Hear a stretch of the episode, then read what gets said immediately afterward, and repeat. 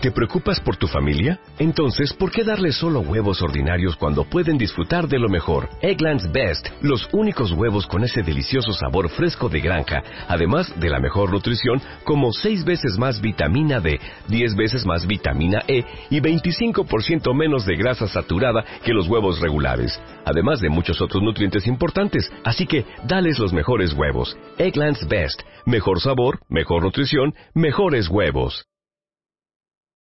Este mes en Revista MOA, tu vida es un desmadre.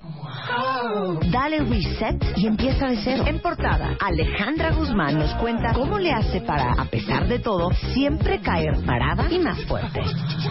Te amo, pero es que te odio. Pero te amo, pero es que te odio. ¿No será que estás atorado en una relación tóxica? Porque si hay remedio. MOA Febrero, más de 120 páginas de reseteo, ideas, fuerza e inspiración. Una revista de Marta de Baile.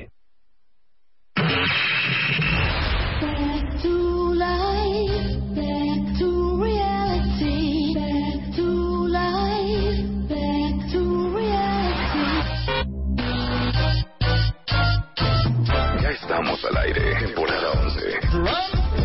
Desde hoy, tu único propósito es, es- es escuchar.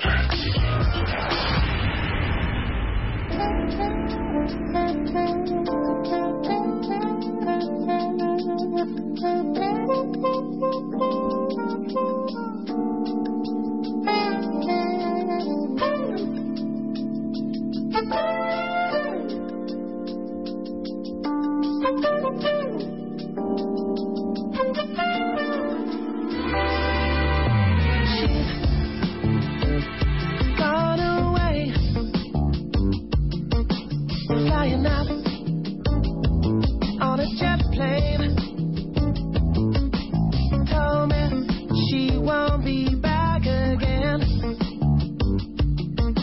Ta-la-la, 10 de la mañana con 4 minutos. Esto es Jamiroquai y la canción se llama Talula. Escúchenla. But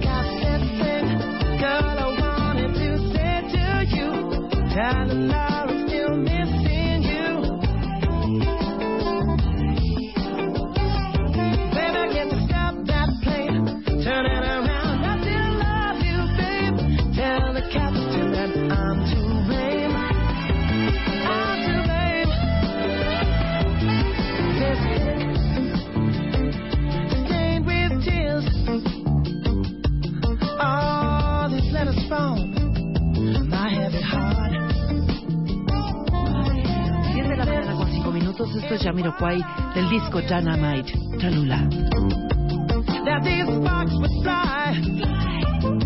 we. But I got wanted to say to still missing you. I miss you so. El disco Dynamite, la canción Talula, escrita en el 2005.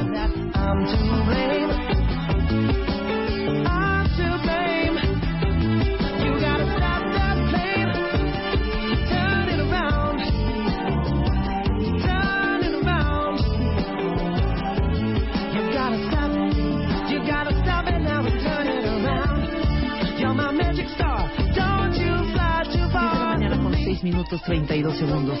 Este es Jamiroquai con la canción Talula del álbum Dynamite, escrito en el 2005. Este es el track número 7.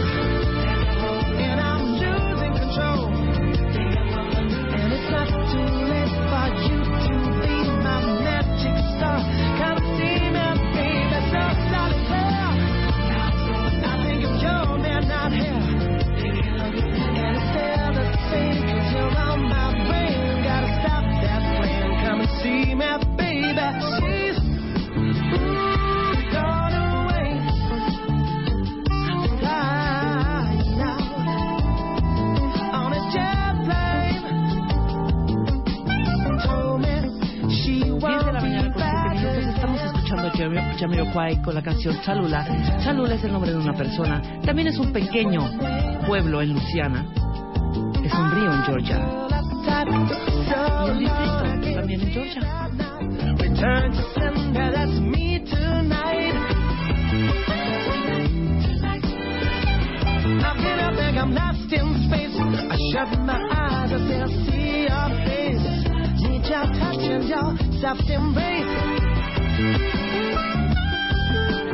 Estamos al aire, cuentavientes. 10 de la mañana con 7 minutos y 56, 57, 58, 59. 10 de la mañana con 8 minutos, cuentavientes. Y escucharon a Jamiroquai con esta linda canción que se llama Talula, Oiga, que que le encanta a Marta de Baile. que por eso de qué? jazz. ¿Qué, qué, qué? locutora de jazz. Jazz FM. ¿Se acuerdan de esa estación? Yo era fan de esa estación en FM. ¿Cómo se llamaba este locutor? A ver, chécame. ¿Quiénes de ustedes cuentavientes? Pues es que no sé, es que hay mucha juventud ahora. Los que nos siguen, pero... ¿Dónde salía? ¿Era como del Jazz FM, era... Jazz FM, no sé si era 104 punto algo, 108 punto algo. 107.9 era del. No, no, no, no, no, esa es buenísima también, la de Horizonte. No, no, no. No, era una estación antes con un megalocutor que decía, estamos escuchando la cara A, la cara A, o sea, el lado A, del disco tal, con, no sé, y pasaba a todos los grandes del jazz de aquella época. Desde Dizzy Gillespie hasta, no sé, este, Casiopía y ese tipo de, de pues ese tipo de rolas que dicen que son de elevador, pero no, es un- son muy bonitas este, canciones. 108 punto algo, 104 punto algo. Pero bueno, hoy hay mucho que hacer. Ya viene Marta, estaba en una pequeña junta aquí en, el, en la estación, en- con la maestra marketing. Pero en unos momentos ya vendrá caminando o corriendo, sea lo que pase primero. Probablemente corriendo. Probablemente O corriendo. brincando. ¿Cómo amanecieron, cuentavientes? ¿Cómo siguen de sus gripas? Ayer no sabes la cantidad de gente que me mandaba hasta el... ¿Te calmas? O sea, estoy hablando de gripa y llega... Marta. O sea, ¿me explica cuentavientes la entrada de Rebeca No, fue hoy? maravillosa. O sea, extraordinaria. Te juro, dije, está mal de sus Así facultades. son, los- así son O algunas... sea, dije, dice una vez más. Es, aparte, esta es la voz. Sí, es, sí. Talula. Pero viste mi retención, qué increíble. 16 de la tarde en doble. Dije primero. No, nunca entendí. Esto es Talula de Jamiroquai. Ok, después dije, esto es Talula del disco Dynamite de Jamiroquai. Luego dije, esto es Talula del disco Dynamite de Jamiroquai que sacó en 2005. Luego dije, este es el disco de, esta es la rola de Talula de Jamiroquai del disco Dynamite. Les pido una sacó en el disculpa. 2005. Les pido una y disculpa. el track número 7. Qué buena retención tengo. Soy una fregona, ¿cómo no?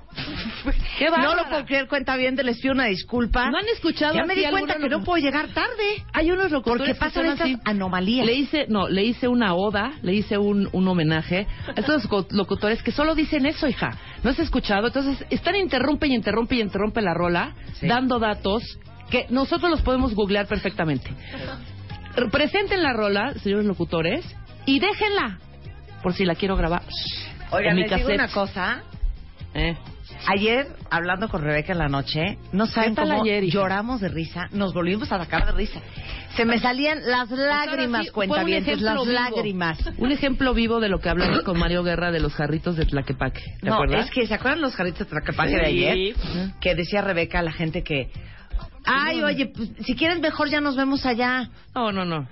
No, de verdad, de verdad. Mejor váyanse ustedes adelantándolo. Lo dejamos para la próxima. Rico. Qué Sí. horror la gente que es jarrito de Tlaquepaque. Entonces ayer me estaba yo pitorreando de risa, Bueno, o sea, me me, hagas esto. ahogaba de risa, este, porque justamente tenía que hablar con Rebeca y en eso hablo con un amigo mío y entonces quedo de comer con él el viernes para una cosa de negocios, ¿no? Y entonces cuando cuelgo el teléfono, Spider-Man me voltea a ver con cara de qué mala onda que los viernes Spider-Man y yo siempre comemos juntos. Entonces les di, entonces me volteo y le digo a Spider-Man, nos alcanzas, ¿no? Y se voltea y me dice, no, no, tú vete con tus amigos. Yo me voy con los míos. ¿Qué tal? ¿Qué tal? ¿Qué tal? Entonces en eso le dije, ahorita le marco a Rebeca y te voy a acusar. Entonces reímos mucho cuentavientes con el tema de Jarrito de Tlaquepaque. Porque aparte le dije a Spider-Man, pero ¿cuál fue tu tono? Porque el tono es muy importante. ¿No? Entonces el tono es importante. Espérame, vamos a cambiar lugar. Espérate. espérate. o sea, tipo, Ah, muy mal. una cosa es, no, hombre, no hay bronca. Cero. Yo aprovecho, me voy con tus amigos, tú vete con, con, con, con Enrique, ¿no? Sí, claro. Entonces no, no fue ese tono. Fue de, no, este, tú de vete sentido, con tus amigos. jarrito, de Tú jarrito. vete con tus amigos, este, yo me voy con los míos. ¿Qué tal? Sí. Entonces, bueno, de veras ayer se nos salían las lágrimas de la risa. Y les digo algo. Pásenos sus ejemplos No cuentavientes, claro. Y pongan gatito, ando jarreando. Sí, ando jarreando. Ya no andes jarreando, güey. De, neta, caes mal. ¿no? Nada más, Gatito porfa, ando... no, no sí. me vuelvas a hacer eso. Sí, por favor, no me lo... Claro. No me vuelvas a hacer eso, por Por, favor. por favor, No. la próxima vez sí avísame. Ajá. Entonces, qué risa. Dice, Marta, ayuda a Rebeca, por favor, no puede hacer su entrada. A mí sí me gustó la entrada de Rebeca. Oye. Empezar con buen humor. Se dice, te ofrezco una disculpa, no te pido una disculpa. A mí también me desesperó una más y apagaba la radio. Ay, Dios mío, qué Es que, pesados, ¿eh? de veras. Es bueno, cuenta ver, ahí les va todo lo que vamos a hacer y aprender el día de hoy. Qué horror. Esto es muy fuerte, esto es muy fuerte, esto sí les va a doler y no es mi intención. En el alma. No es mi intención que hoy les duela, pero hoy vamos a hablar con Ana Mar Orihuela, un temita que teníamos pendiente, que son las lealtades familiares. No, cañón, hija. ¿Se acuerdan sé cómo me cuenta Lo hicimos la, la semana pasada y fue el acabose. Todo mundo se abrió, la neta, abrió Sí. su corazoncito y nos dijo una serie de cosas. Inclusive aquí nosotros compartimos también muchas cosas, ¿eh? Lo de las lealtades familiares, para que vayan ubicando y pensando cuáles creen que sean las suyas, normalmente son bastante, bastante, les digo algo, como inconscientes. Por ejemplo, aquella persona que de repente se casa y de repente pues la mamá como enchilada y la abuela como como en desacuerdo con el matrimonio y es porque como la bisabuela era viuda, la abuela era viuda, la mamá es divorciada, hombre, pues aquí en este sistema familiar todas las mujeres somos solas y dejadas. Ajá. Entonces, ¿cómo es posible que tú te vas a casar? Entonces, ahí viene es una arrastrando una- una violación culpa horrenda. del sistema familiar. O muchas mujeres que de repente la bisabuela fue mamá soltera, la abuela fue mamá soltera, la mamá fue mamá soltera y de repente uno sale embarazada del fulano. O al revés, se quiere ¿No? divorciar y cómo vas a ser mamá soltera si todas hemos mantenido nuestra familia. Exacto. Entonces, ¿cómo el sistema familiar y las lealtades familiares son muy picudas? ¿O cuántos de ustedes vienen de familias, pues que en general no les ha ido muy bien? Pero ustedes han sido las estrellas de la familia y han resurgido y chambean y les va bien y han salido adelante. Y hay un resquemor ahí bien, bien oculto, bien perverso, y se sienten ustedes hasta culpables porque sienten que están traicionando el sistema familiar. Claro. Es bien fuerte el tema, y de eso vamos a hablar más adelante con Armar Orihuela. Vamos a hablar del virus del Zika. Ya saben que ahorita apareció en Brasil ¿Qué hace, cosa, bueno, algunos hombre, años, eh, y se ha extendido ya a varias este, regiones de este, Zika. Zika. Oye, ya aparte Zika, un ¿digo caso de transmisión sexual, hombre. Zika. Zika, yo Zika. Este, bueno, es un es un eh, virus que se está propagando por todo eh, América y los únicos países en los que probablemente no va a llegar son Canadá y Chile. Pero qué onda con México y la Zika? Entonces, este, la doctora Blanca Ruiz, que es investigadora de, de la UNAM, va a estar con nosotros hablando del Zika. De eso también vamos a aprender. Luego viene Helio Herrera y vamos a hablar de la difamación en la oficina. O sea, en inglés, ¿saben cómo se llama? Character Assassination. Defamation. Hay clases de inglés. Clases de no, inglés. Claro. nuestro gatito, ¿no? no, no Ah, nuestro no, gatito. ¿No está, no está funcionando? A ver, ¿cuál es el gatito? Ando, ¿qué Ando- dije? Gatito ando jarreando. Ando jarreando, hombre. ¿Nadie? Ay, sí, ahora Sí, ¿qué tal resulta que nadie. Nadie, nadie Ajá. es jarrito de Tlaquepaque. Ajá. Bueno, Ni no, yo sí quiero ninguna. hacer clases de inglés. Pues hazla con mucha alegría. No voy a hacer Oh, Las clases. Clases de inglés. Las clases. One, two. Con Marta de Baile. Three. Good job. Porque hoy vamos a hablar con Helio Herrera de algo que se llama Character Assassination. Difamación. Defamation. Vamos a hacerle unas clases de inglés a Rebeca. The word is. Ya, dog. D-O-G, dog. Ya. The word is. ¿Qué? Telepathy. Telepathy. Ñe, Ñe, Ñe, Ñe, Ñe. Telepathy. T-E-L-E-P-H-A-T-Y. Telepathy. A ver otra vez. T-H-E-L-E-P-H-A-T-Y. Telepathy. Telepathy o sin la H primera. T-E-L-E-P-H-A-T-Y. Telepathy. No. ¿Ninguna de las dos? Telepathy. No sé. T-E-L-E-P-A-T-H-Y. H-Y. Ah, la T era la H No es la P. telepathy. Es telepathy. T-E-L-E. No, telepathy. Por eso. T-E-L-E-P-A-T-H-Y. Telepathy. Pero dilo bien, hija. Es que también.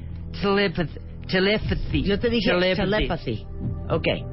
Ahí te va una muy bonita que te va a gustar. Assassination. Demanation. Conversation. No. La palabra es The word is paraphernalia. paraphernalia. P H A R. No, no, no, no, no. Perdón, perdón, cuentamente. Ese H no va ahí. Parafernalia. P A P A R A P H E no P H E R N A L I A. ¿Sí lo dije bien? Rebeca, parafernalia. Muy bien, Rebeca. Now use it in a sentence. This show is a completely paraphernalia. No, pésimo. Sí, güey, es No. una parafernalia esto. No, cero, ceramente, cero mente. Ok. Esta es preciosa. A ver. The word is. Ustedes también juegan cuentavientes. Bereavement.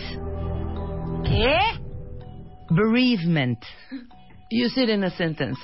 No, no voy a usarlo en un sentence. Pues sí, porque no sé qué es eurythmics. No, no dije eurythmics. ¿Qué dijiste? Dije bereavement. Bereave- bereavement. ¿Como de verificar o no tiene nada que ver con eso? A ver, otra vez. Bereavement. No, güey, no sé ni qué ching... Perdón, berre- no, o sea...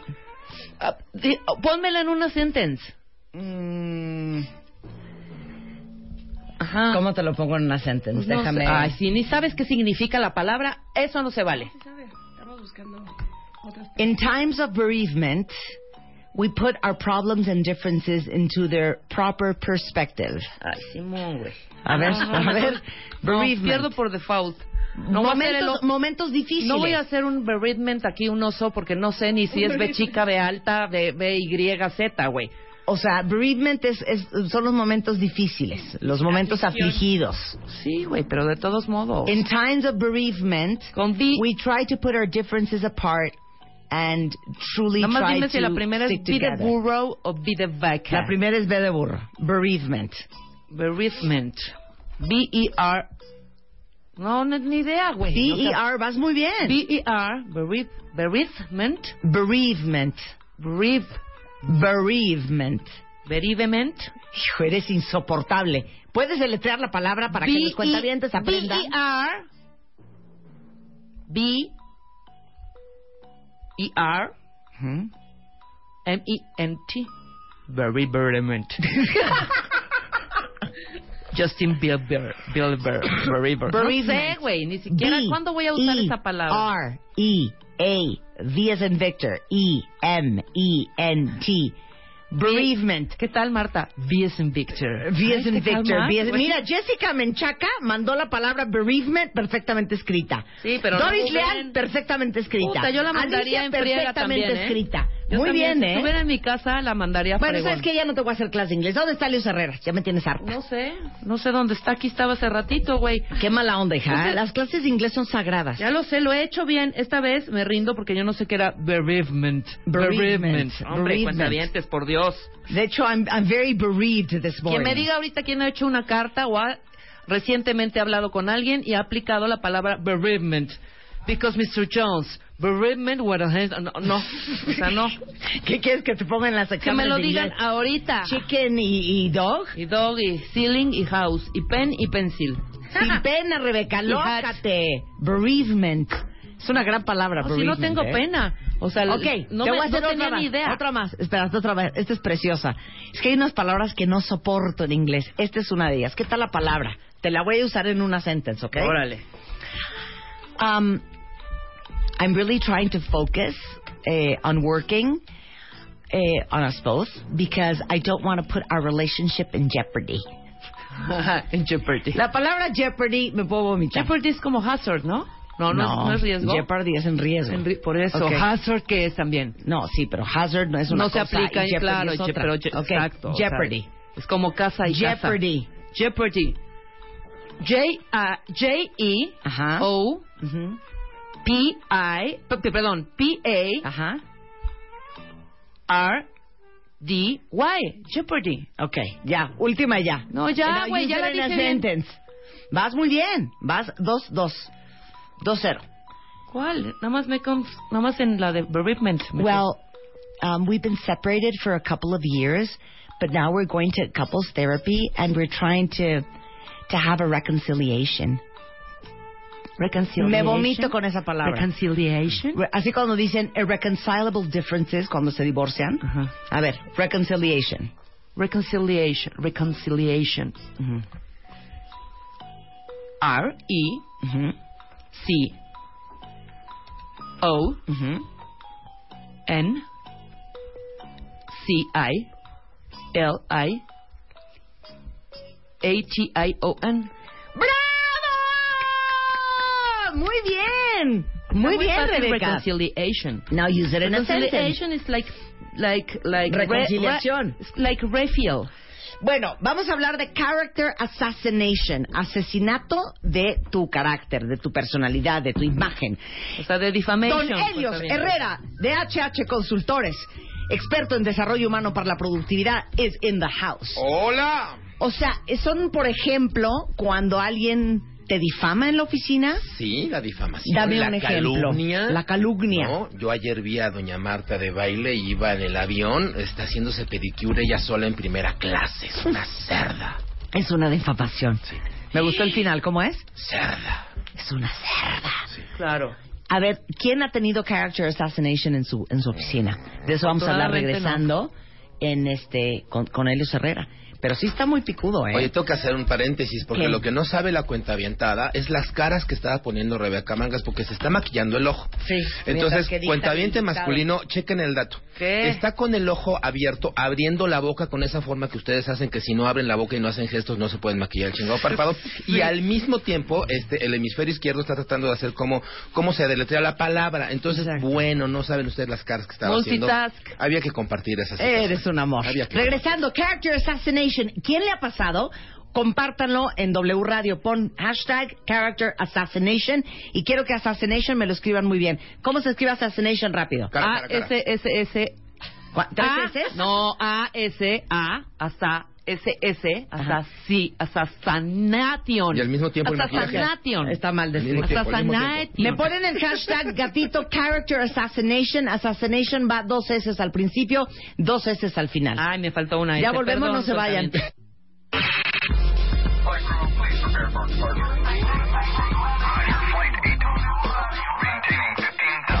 Temporada 11. Ya volvemos. Marta de Baile. Temporada 11. 11. 11. W Radio. 10.32 de la mañana en W Radio. ¡Qué padre es la vida, mi queridísimo Elios Herrera! ¿No están felices hoy, cuenta Buongiorno, principessa. Buongiorno, principessa. Miren, el hashtag es Character Assassination. Muy bien, Karina Guzmán, que lo escribió muy bien. Dice, en mi chamba, Elios Herrera, como gerente de sucursal, me acabaron y de verdad me fui porque no pude con la presión social. Dice eh, Fer- eh, Ferdinand, Character Assassination. A mí mi ex jefa me quiso promover porque yo hablaba mucho de mi novio. Ah, no me quiso promover porque soy gay y hablaba mucho de mi novio. Esa podría ser una forma de Character Assassination. Pues sí, sí, ¿No? y, de, y de moving, por supuesto. Mira, dice Moving aquí que Lulu nada. Cash. Helios, este, el de recursos humanos me difama constantemente con los dueños. ¿Qué tal? A ver, ¿qué es character assassination? La, la, la difamación es decir cosas que pueden afectar tu reputación, tu honorabilidad, tu, la, la creencia y la imagen que los demás tenemos de ti. Sea que estas cosas sean verdaderas o sean mentiras. ¿No? No importa. Sí. O sea, yo puedo decir a lo mejor cosas que son muy ciertas de la otra persona, pero no tendría por qué decirlas. ¿no? Claro. Y, se, y se dicen y se divulgan con el objetivo de afectar su imagen, punto, Claro. su credibilidad, su empowerment, su, en fin, ¿no? A diferencia de la calumnia, la difamación puede o no ser cierta. La calumnia es lo mismo, pero con mentiras, Claro. ¿no? Pero al final de cuentas es exactamente lo mismo. Pero entonces difamación, porque aquí dice alguien, a mí me, eh, me acusaron de difamar a alguien, Sí. cuando lo único que fue fue decir una verdad. Sí, e- exacto. Pero decir verdad puedes también ser difamar a Por alguien. supuesto. O sea, la diferencia entre difamación y calumnia es que la calumnia es mentira. La difamación no. Pero la difamación, de todas Sí, formas. pero que sea verdad no significa que está bien andarlo Exactamente, diciendo. ¿no? exactamente. Eso es la difamación. Cuando alguien te difama, incluso legalmente tú puedes acusar a alguien de difamación. Es un delito, ¿no? Porque está pegándole a tu, a tu creación, a tu, a tu, a tu imagen, a tu credibilidad, a tu honorabilidad. Aunque sea cierto, o sea, el tema Claro. no es si es mentira o si es Claro, o sea, pueden andar diciendo en tu oficina, si es que este güey es puto, ¿no? Sí. Porque eres gay. Sí, ¿no? claro, claro, claro. Y eso sería difamar. Pero Sí. igual sería difamar decir, si este güey es un ratero, güey. Si Sí, yo claro. clarito traía aquí este mi dinero para, para mi Oxxo y, y él me lo robó. O Y es puede un ser que sea irresponsable. cierto o no, pero igual eso es difamar. Exactamente. La difamación no tiene que ser necesariamente verdad o mentira, simplemente decir cosas que no tendrías por qué decir, que no aportan, ¿no? Y ahí hay una, una delgada línea entre el que se debe de decir y el que no se debe de decir. A ver, si yo veo que Rebeca siempre llega bien, este, bien persa a la cabina y empieza a tartamudear y su capacidad se está, eh, se está mermando y está afectando a la producción de este programa, pues a lo mejor yo tendría que sí decir que está sucediendo eso porque está afectando objetivamente a la tarea del, del- en este caso del equipo, del Claro. grupo, de la empresa, ¿no? Si tu desempeño no cambia absolutamente nada, si no afecta absolutamente a nadie, el que lo diga es difamarte. Ok. ¿No? O sea, aunque sea verdad. ¿No? O sea, el ejemplo con el que abrimos el, el programa. Imaginémonos que la señora de baile sí viene en primera clase haciéndose pedicure, ¿no? Bueno, y si así fuera, ¿qué? O sea, como por qué tendría yo que andarlo diciendo, ¿no? Ajá. ¿Qué objetivo tengo? ¿Qué gano al decirlo?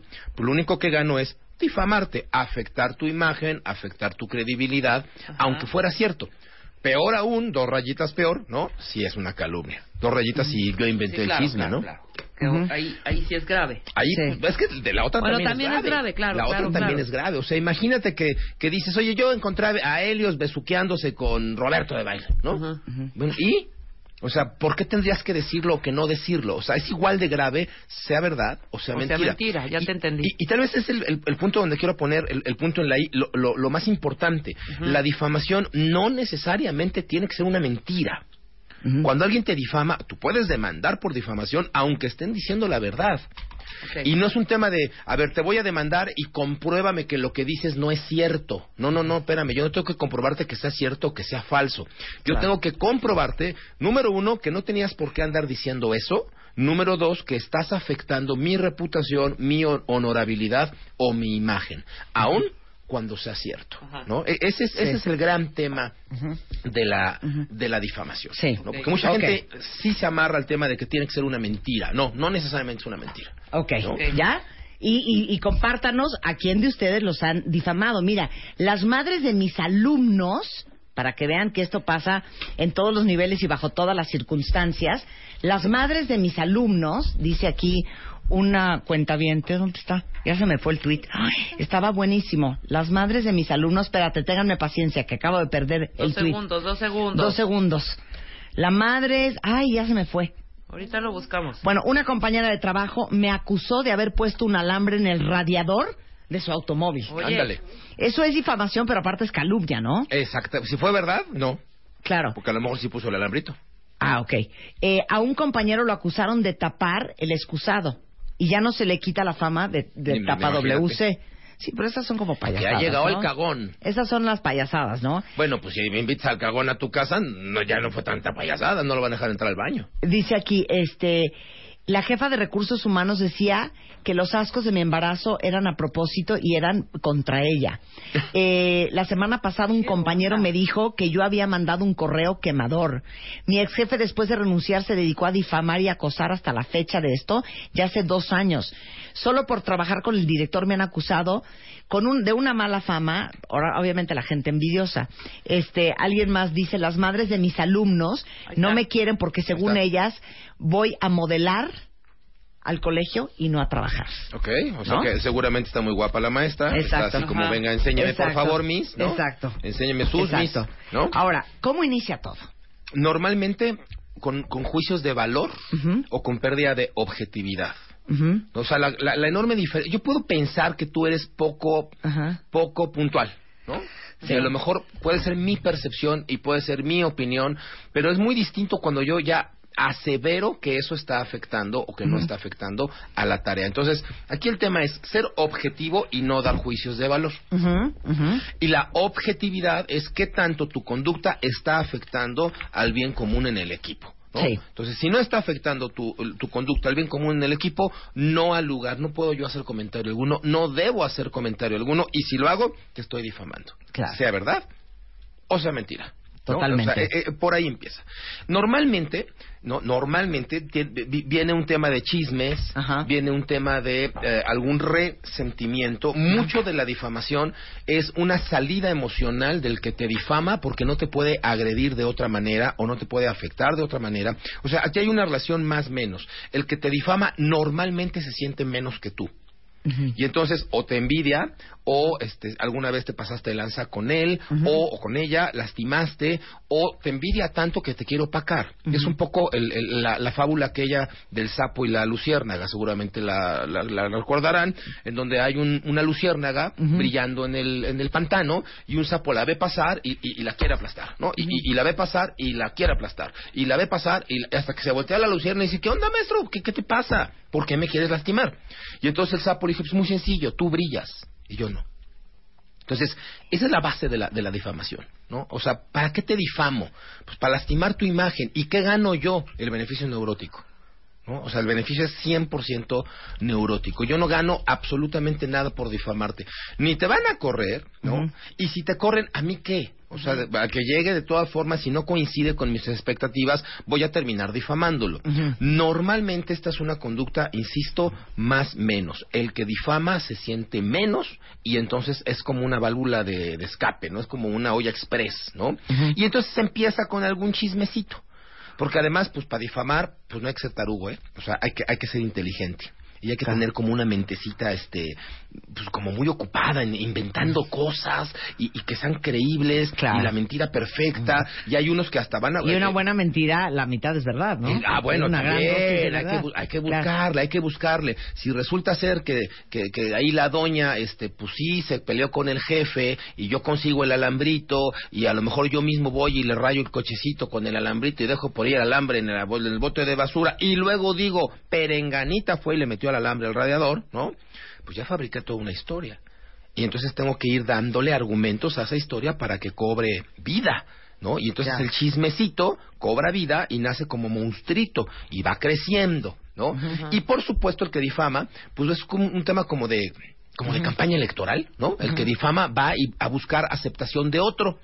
Y entonces yo voy con Rebeca, ¿no? Y oye, Rebe, ¿verdad que Marta, verdad que sí se hace pedicure en el- la primera clase del avión? ¿Verdad que tú la has visto? Qué Ver- asco de ejemplo pusiste, ¿eh? Eres un cerdo. El ¿Verdad cerdo sí? eres tú. El cerdo eres tú. Qué Y horror. entonces voy a buscar a alguien que yo crea, yo perciba que está dolida contigo, que está lastimada de alguna manera y que reafirme mi versión o al menos la ponga Sí. en duda. ¿No? y, y a lo mejor Rebe dice, pues yo nunca la he visto haciendo esas cosas, pero, Pero sí no le sé dudo. otras. Ándale, pero sí le sé otras, ¿no? Pero no lo dudo, ¿no? Claro. Y entonces, ¿no? Pues nos escuchó Luisita. Sí. Y Luisita ya de tercera mano dice, ay, no, si son chingaderas. O sea, imagínate Ajá. mi jefe en el avión, no, bueno, qué cosa, ¿no? Claro. Y entonces, eh, eh, eh, esta, esta, esta huella de, emocional de la gente que tiene alguna cuenta pendiente emocional con el difamado, empieza a hacer que la mancha empiece a crecer. Como aquel hongo que usaban hace mucho años, pues Sí. el yogur, ¿no? La Sí. mancha voraz Sí, que crecía lo pendejo y no, no sabes ni para qué sirve, pero ahí estaba. ¿no? Crece y crece y crece y crece. Y como para la tercera o cuarta comentario, ya no se sabe si es difamación o calumnia. Sí. Ya, ya, ya no importa. Ya no se sabe si es verdad o si es mentira. Porque aparte el daño ya está hecho. Por supuesto. Claro. ¿No? Y crece. Y entonces mucha gente al defenderse trata de comprobar que era falso. ¿Qué importa si era falso o verdadero? Es lo que menos importa. Y entonces es un tema, no, para el difamado, es un tema como el pez cuando se hace pescado. Te metes el anzuelo y mientras más te mueves, más te lastima. Claro. Lo mejor es, mira, calladita, te más, más bonita. ¿Para qué tratas de demostrar que era mentira? O sea, Pero dice aquí una cuenta que una chava la trató de difamar y que ella acabó comprobando que todo era mentira y la chava quedó como chismosa. Sí, pero el, el- el daño está hecho. Una quedó como chismosa y la otra, pues como ve tú a saber cómo la quedó, ¿no? Sí. En el ejemplo de la Miss, pues si, si corres la voz entre todas las mamás, pues a lo mejor alguna mamá, ¿no? Este, pues sí tomará en cuenta que, pues, que no es tanto así, ¿no? Y, y Sí. quedará como chismosa la otra mamá, pero en la escuela y en la comunidad estudiantil la, la, la maestra es una modelo. A ver, ¿quiénes son los más susceptibles a ser difamados? Los jefes, la autoridad. Porque tienen más que perder. Y entonces es una puerta a la manipulación. ¿No? Las estructuras de poder tienen mucho más que perder. ¿Cómo para qué difamas al poli de la entrada? ¿Cómo para qué? ¿No? O te cae muy gordo el poli de la entrada, ¿para qué lo difamas? ¿no? O sea, no, no tiene mucho sentido. Los jefes, la autoridad, son los, los, los, los, bueno, véanlo ustedes en el ambiente artístico, ¿no? Bueno, y en el político. o en el político, ¿no? sí. Te invento el caso y te invento la nota y te pongo al amante y te tomo fotos y a lo mejor, a lo mejor no te invento al amante, ¿eh? A lo mejor te encuentro con la amante. O sea, estamos partiendo de un hecho verídico, no de una calumnia. Pero ¿qué tendría que ver que Perenganita de tal, pues tenga o no tenga amante? O sea, como quién me siento yo para andar divulgando eso, Ajá, ¿no? claro. El único objetivo fue darle en la torre a su imagen, a su credibilidad, a su postura social. Y aunque Sutanita demuestre que no era su amante, o diga, sí, sí es mi amante, y que el daño está hecho. Claro. Miren, les voy a dar algunos casos bien famosos de character assassination. Cameron Díaz demandó al periódico The British Sun porque como que el periódico publicó insinuando que Cameron Díaz había tenido un romance con un cuate que se llama Shane Nickerson, Ajá. que es un amigo de ella. Entonces, tanto ella como él estaban en una relación. Entonces publican esto en el periódico inglés y evidentemente los meten a los dos con sus parejas en un broncón. Entonces demanda por difamación o character assassination Cameron Díaz al periódico The British The Sun. Ese es un ejemplo. Robin Williams este eh, demandó, que Dios lo tenga en su santa gloria, a un cuate que lo imitaba este y que se hacía pasar por él este y eh, por ejemplo pedía dinero trabajaba en claro, fundaciones y le arruinó la reputación. Entonces Robin Williams también demandó por difamación. Kira Knightley ubican bueno, el periódico también inglés, es que se pintan solos todos los periódicos de Rupert Murdoch. The Daily Mail publicó acusaciones que Knightley tenía problemas de anorexia y que ella era la responsable de la muerte de una chavita inglesa que este que se había muerto por anorexia.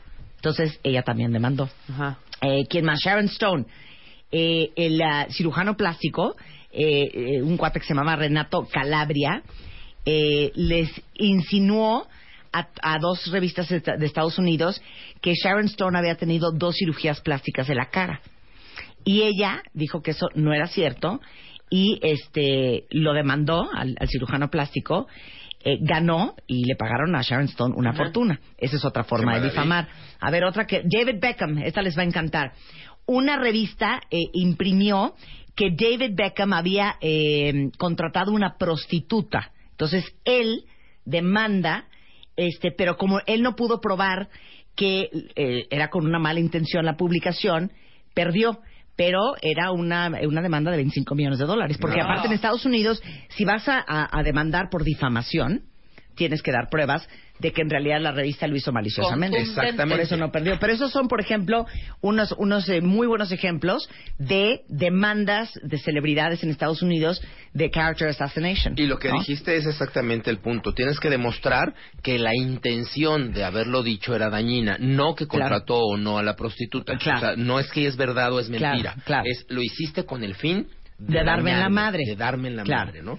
En ese sentido, Las celebridades, hablando de poder y autoridad y visibilidad, son muy susceptibles a ser difamados. y más cuando están en campaña. Claro. No, o sea, aquí es tristísimo en este país cómo nos difamamos unos a otros, bueno, como un deporte y con la menor de las consecuencias. No hay, hay cero con- consecuencias. Cuando tú ves una campaña este, política, dices, oye, todo mundo se tira contra todo mundo y parece ser que nos va, entonces va a ganar el menos corrupto Bueno, o el menos claro. pendejo, ¿no? Bueno, ahorita, en ahorita, yo no sé si ustedes estén siguiendo, yo estoy enferma y no puedo parar de ver los caucuses en Iowa, eh, Ah, que claro. digamos que es la votación primaria en Estados Unidos, y he visto todos los debates y estoy como muy picada con el tema. Pero seguramente vieron cuando no me acuerdo quién fue del partido este republicano empezó a sacarle los trapitos al sol diciendo que Jeff Bush había fumado mota cuando era joven. Por ejemplo. Esa era, eso es una Esa es una perfecta forma de difamación perfecta. Que sí fue cierto. Pero la Pero intención sí, de- era del difamar, candidato claro. contrario era difamar y darle ¿Y en la torre y manchar su imagen, ¿no? Exactamente, manchar la imagen porque fumó o, o no fumó. Y ahí, ahí lo que hay que demostrar, ¿no? Que Claro. está muy claro es que la intención del comentario es darle en la darle torre. la madre Igualmente cuando decían, ay, pues cómo va a ser Barack Obama presidente de Estados Unidos cuando este cuate es musulmán, Ajá. ¿no? Por ejemplo. Porque Y- Exacto. viene de una familia africana musulmana. ¿no? Sí, o sea. ¿cuál, cuál sería el problema? Ahora, sí, en- eh, digamos que en corto, en las organizaciones, en las empresas, el tema es grave, porque una, una, una situación de difamación empieza a mermar la cuenta emocional de la confianza. En esta mesa hemos hablado de la confianza. La confianza es como una cuenta de ahorros, pero emocional. Cuesta mucho trabajo ir ganando confianza. Que el colaborador gane la confianza del jefe, que el jefe gane la confianza del equipo, que el equipo gane la confianza del cliente. Y una situación de difamación no solamente afecta al difamado y al difamator, ¿no? Sino que afecta a todo su entorno. Y entonces la situación se empieza a poner tensa. Claro. Hay gravedad. Empiezas a tener que cuidar lo que estás diciendo. No vaya a ser que con tu comentario inocente o inconsciente estés dándole la razón a uno o a otro. Y entonces cuando dices yo mejor me lavo las manos, yo no opino nada, háganse a un lado. Pero ese yo no opino nada es tampoco opino en forma proactiva para trabajar, ni para desarrollar, ni para crecer. Y entonces se, se, se hace un entorno muy difícil para la productividad y para la comunicación. Es cuando los equipos rompen la cohesión, ¿no? Em- empezamos a no estar a gusto en nuestra en nuestra chamba, porque Claro. dos personas se están difamando mutuamente o están jugando este este juego psicológico que finalmente tiene una, eh, por supuesto, eh, una cuna, un inicio emocional, ¿no? Claro. por supuesto. Por supuesto. En ese sentido, pues sí, los jefes son los que tienen que intervenir. Y si el jefe es el que está difamando o difamando, ¿no? Pues entonces será el jefe del jefe el que tenga que empezar a poner pausa, ¿no? El, el que tenga que intervenir.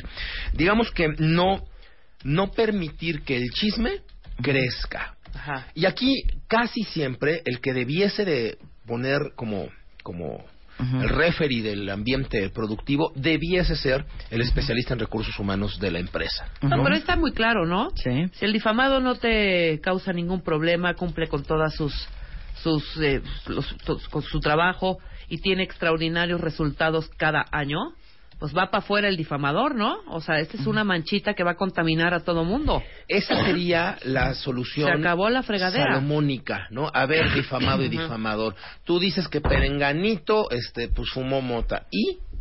¿Y? ¿Afecta? ¿No afecta? ¿No Ahora, afecta más habrán, habrán algunas reglas en algunas compañías o consorcios en donde, pues sí, hay cosas como muy Pues, específicas, a lo mejor ¿no? está rompiendo Quizá. con las reglas y entonces puede ser que la información... ¿Dónde lo hizo? Lo hizo en la oficina, en Esa, ¿a horas de hora lo trabajo, hizo? lo hizo, en, en el jardín de su casa un domingo, me vale gorro. Adiós, chismoso. ¿no? Es- o sea, esa es la clave, la objetividad.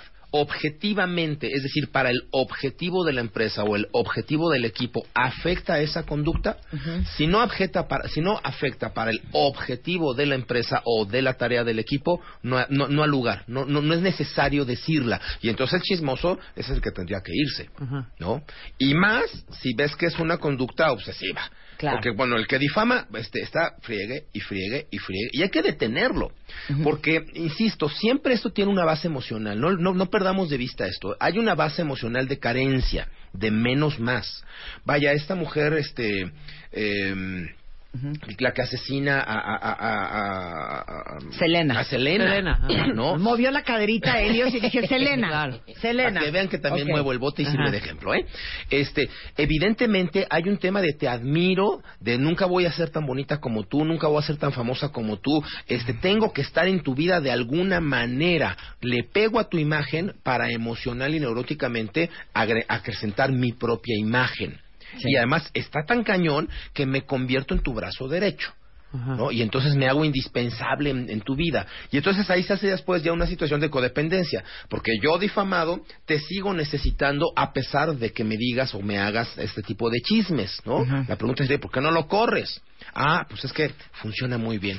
Ah, es que me organiza muy bien la agenda. Ah, es que me genera resultados. Y entonces mm, eh, hay un tema de no te corro aunque me difames, ¿no? O no hay consecuencia aunque me difames, porque si le rascamos en el fondo, pues hay una codependencia, ¿no? Hay un menos más. Claro, claro, claro, claro. Ahora, regresando, vamos a hablar no solamente del arquetipo, porque hay estilos de difamadores. Hay el celoso, el, el enojado, Enojado. el desviado, el envidioso. Pero ¿qué hacen? Eso nos va a contestar Helios Herrera. Cuando los difamadores, las células de cáncer de una compañía están en el Departamento de Recursos Humanos, Está que es lo más delicado de una empresa. Regresando en W Radio. Los mejores temas. Con Marta de Baile. Ya regresamos. Temporada 11.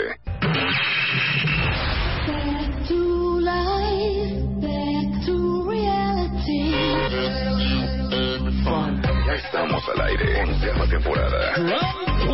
Desde hoy, tu único propósito es, es escuchar todos los días de 10 a 1 de la tarde a Marta de Baile. Nuevos temas, más especialistas, más música, mejores contenidos. Marta de Baile. 609. W Radio. A las 11.06 de la mañana estamos platicando con Helios Herrera, él es director general de HH Consultores, y Helios se dedica a trabajar con equipos, eh, con compañías, para crear este, más productividad. Tiene toda la experiencia en el tema de recursos humanos. Y justamente hoy estamos hablando del infierno de la difamación en las oficinas, del character assassination se llama. Ya les dimos muchos ejemplos de difamación de famosos. Y bueno, ya recibimos muchísimos tweets de ustedes hablando de los horrores que les han pasado. Antes de irnos a corte les prometimos que regresando íbamos a hablar de dos cosas. Uno, el tipo de difamador. Dos, ¿qué haces cuando los difamadores están en el Departamento de Recursos Humanos? ¡Qué peligro! ¿Y, y, y qué haces cuando te están difamando? ¿Y qué haces? ¿Y ya cómo resuelves el Sí, problema? claro. Entonces arráncate con los arquetipos. Mira, hay como cuatro o cinco que son como muy claros. El celoso, y ese es tal vez el más, el más común. Nos llevábamos muy bien, a lo mejor hasta tuvimos un querreque por ahí, se rompió la relación de alguna manera y desde mi posición no puedo lastimarte, entonces te difamo. ¿No? Como tú estás arriba, yo estoy abajo, entonces te difamo y entonces le pego a tu imagen, que es casi como pegarle a tu ego. Sí. ¿no? Aguas con los celosos. Eh, y cuando hemos hablado aquí del tema de amor en el trabajo, hemos hablado también de esto. El problema no es durante el tiempo de la relación, ahí, el, ahí miel sobre hojuelas. El tema es cuando termina la relación. Si no termina de manera sana, el celoso va a sentir que ya no eres de su propiedad y si no es, si no es conmigo, no es con nadie y va a estar dándole duro. Claro. ¿no? Ok. Luego tenemos al enojado. No me diste la promoción, no me diste el proyecto, no me das reconocimiento, ¿no? Y te las voy guardando, y guardando, y guardando. Pero sé que tienes cierta postura de poder en la empresa. Entonces te difamo y le pego a donde más te duele, ¿no? El enojado. Aguas con el resentido social. Mucho cuidado. Ajá. Luego tenemos un poco al, al desviado. Híjole, este sí está cañón, ¿eh? El desviado es, es, es ya en el border de la enfermedad. Este cuate ya es, ya es, ya es, eh, está cerquita del sociópata. Como no importa si lo hiciste o no lo hiciste, tú imagínate este caso, ¿eh? A ver, llega la chava con el jefe y dice, jefe, qué buenos bigotes tiene usted, ¿no? Yo quiero con usted. Y el jefe, ¿no? Que pues es cuenta bien te asigo, dice, no, ni madre, no me voy a meter con usted, señorita, porque sí estoy muy guapa, pero válgame, va- va- vaya usted luego a, a querer difamarme. No, ah, no, se mete usted conmigo, pues ahora voy a decir que se metió conmigo. Y entonces ahora voy a... O que es gay. O que es gay, O las gay. dos cosas. Sí, sí, que claro. se metió conmigo y no pudo porque es gay, Claro. ¿no? Y empieza a soltar un chisme rejaja. Entonces, imagínate tú, ¿qué es lo que tienes que demostrar? ¿Que no te metiste con ella? Sí. o que te meti- o, o- O que no o que- que no eres gay Sí. o que te metiste pero sí funcionaste o no Claro. y es un poco como el derecho laboral que, que- bueno algún día hablaremos de eso es muy injusto porque tienes que negar lo que no sucedió Sí. cómo demuestras lo que no pasó Claro. ¿no? está cañosísimo entonces este sí es un rollo muy muy maquiavélico Muy ¿no? Entonces, hay que tener cuidado con el desviado y la- el antídoto es denúncialo Sí, claro. Denúncialo rapidito a la autoridad más cercana y ojalá el desviado no sea tu gerente de recursos humanos, porque entonces ya valió. ¿no? O sea, si, el- si, si la autoridad más cercana es el mismo que te está difamando y es el desviado, tienes un grave, grave, grave Qué problema. ¿no? Uy, Luego tenemos al, al envidioso. púfales, peligrosísimos. Cañón.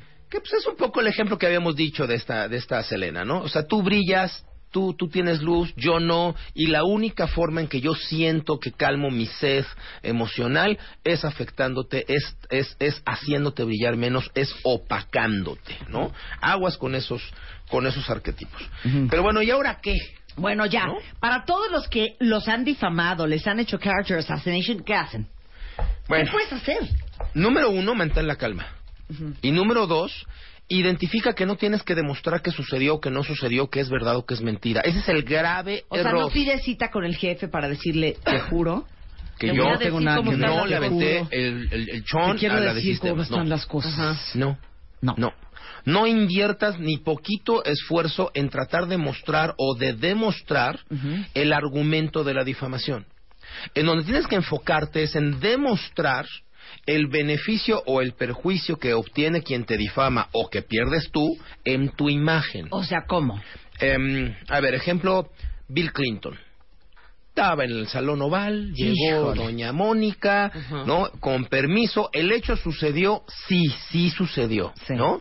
Lo difaman, Sí. es decir, lo hacen público, no fue calumnia. Y algunas semanas el tipo trató de negarlo. Sí. Graso error. I did not have sex with that woman. No, pero no Graso. dijo eso. Era una palabrita ahí como...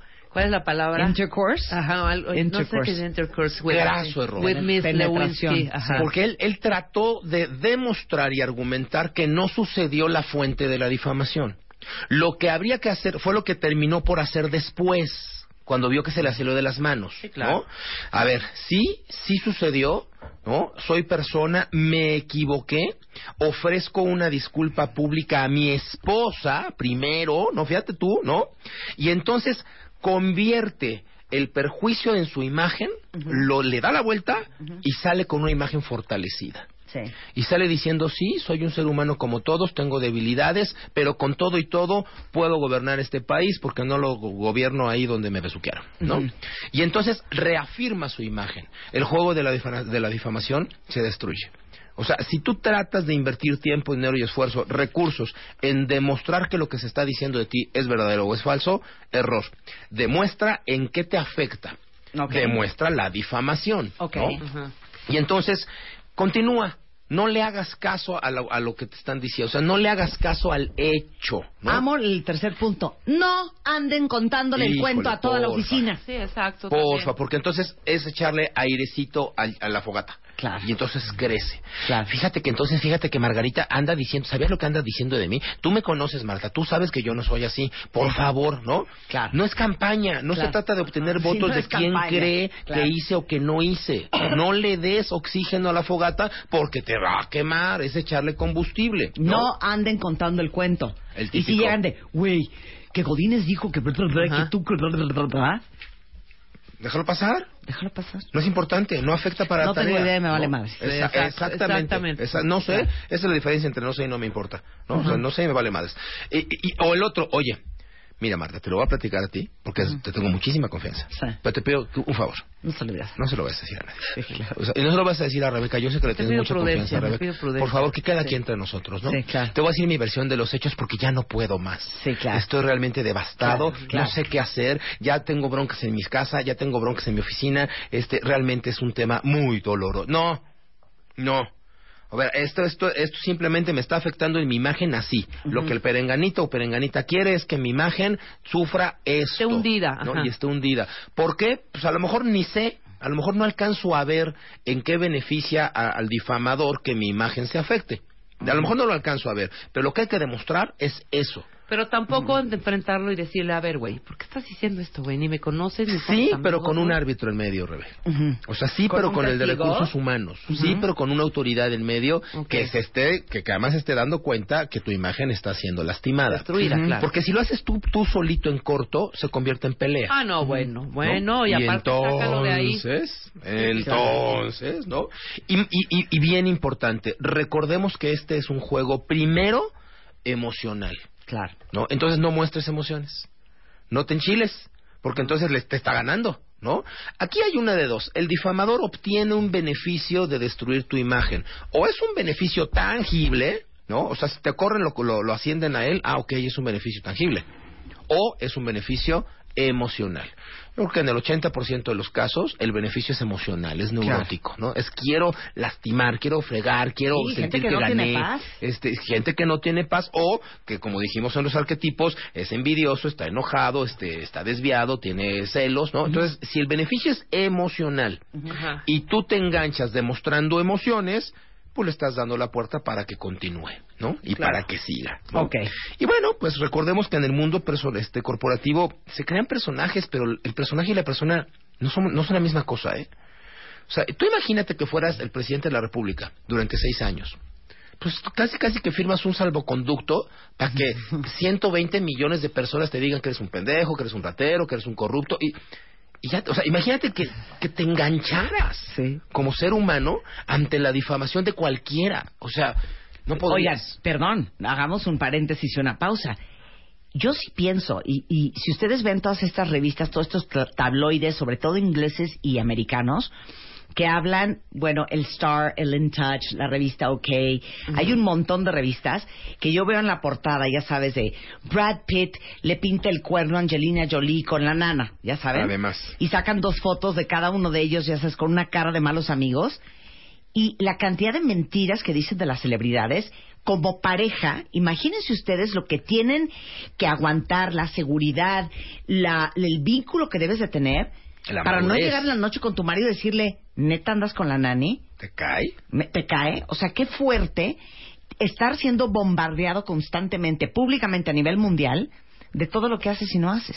Y lo que haces Está y no Y- y haces. no haces. Porque a lo mejor te lo inventaron, a lo mejor es una calumnia. Muy cañón. Entonces, ahí hay que, si tú estás siendo el calumniado, hay que entender que el personaje y tú son figuras distintas. Claro. ¿No? Al que calumnian, al que difaman, es al personaje, no a ti. Claro. Ahora, antes de irnos nada más, ¿qué hace si el Departamento de Recursos Humanos es el problema?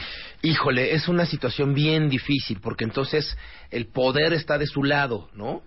Eh, si tienes oportunidad de enfrentar en corto, en este caso sí, al director de recursos humanos, en corto, con mucha humildad y con mucha madurez, y tratar en corto de arreglar la situación, sería la primera alternativa. La segunda, por supuesto, es, pues si esa no funciona, bríncatelo.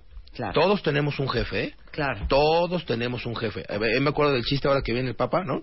Que de repente le dan el papá móvil y, este, y el argentino dice, oye, pues yo quiero manejar este coche, está buenísimo, ¿no? Y entonces, bueno, pues el chofer se pasa para atrás y va manejando el papá, ¿no? Y de Claro. repente ve, ve el, el policía de tránsito con las fotomultas y dice, párate este. Y dice, no, no, no, quién sabe a quién traiga, mira quién es el chofer. Claro. Quién sabe a quién traerá. Todos tenemos un jefe.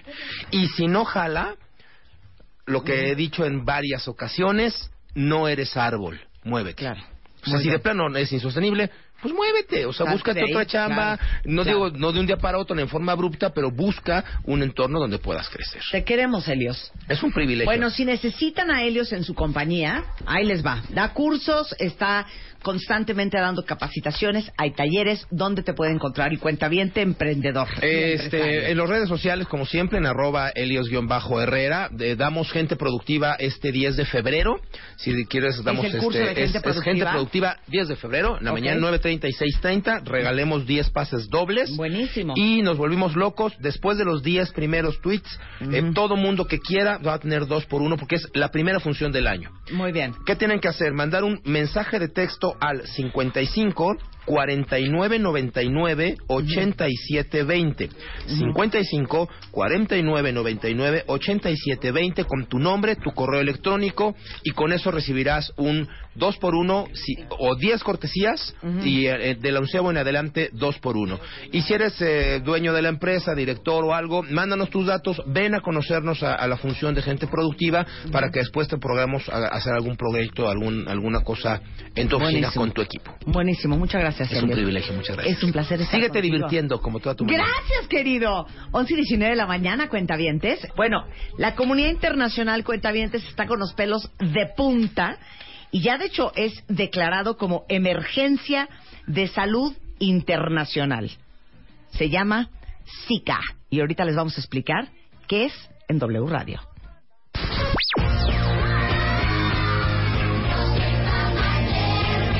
Bebemundo presenta Why don't you all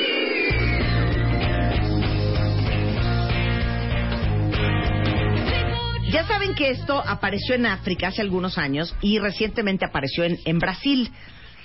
se ha extendido a varias regiones de América Latina y el Caribe y la OMS acaba de decir, el Zika va a estar en todos los países latinoamericanos, probablemente solo no llegue a Canadá. Pero de que es probable este, que tengamos un problema aquí en México, es muy, muy probable. ¿Ok? Entonces, este virus que se llama Zika, yo ya le dije Singa. No, no, bueno. Zingara. Ya le dije Zumba. Cúcara, mácara, ya le ya no dije sabes si Zuca. Chiquincuya, Zugo. singa, dengue, quepec. Exacto.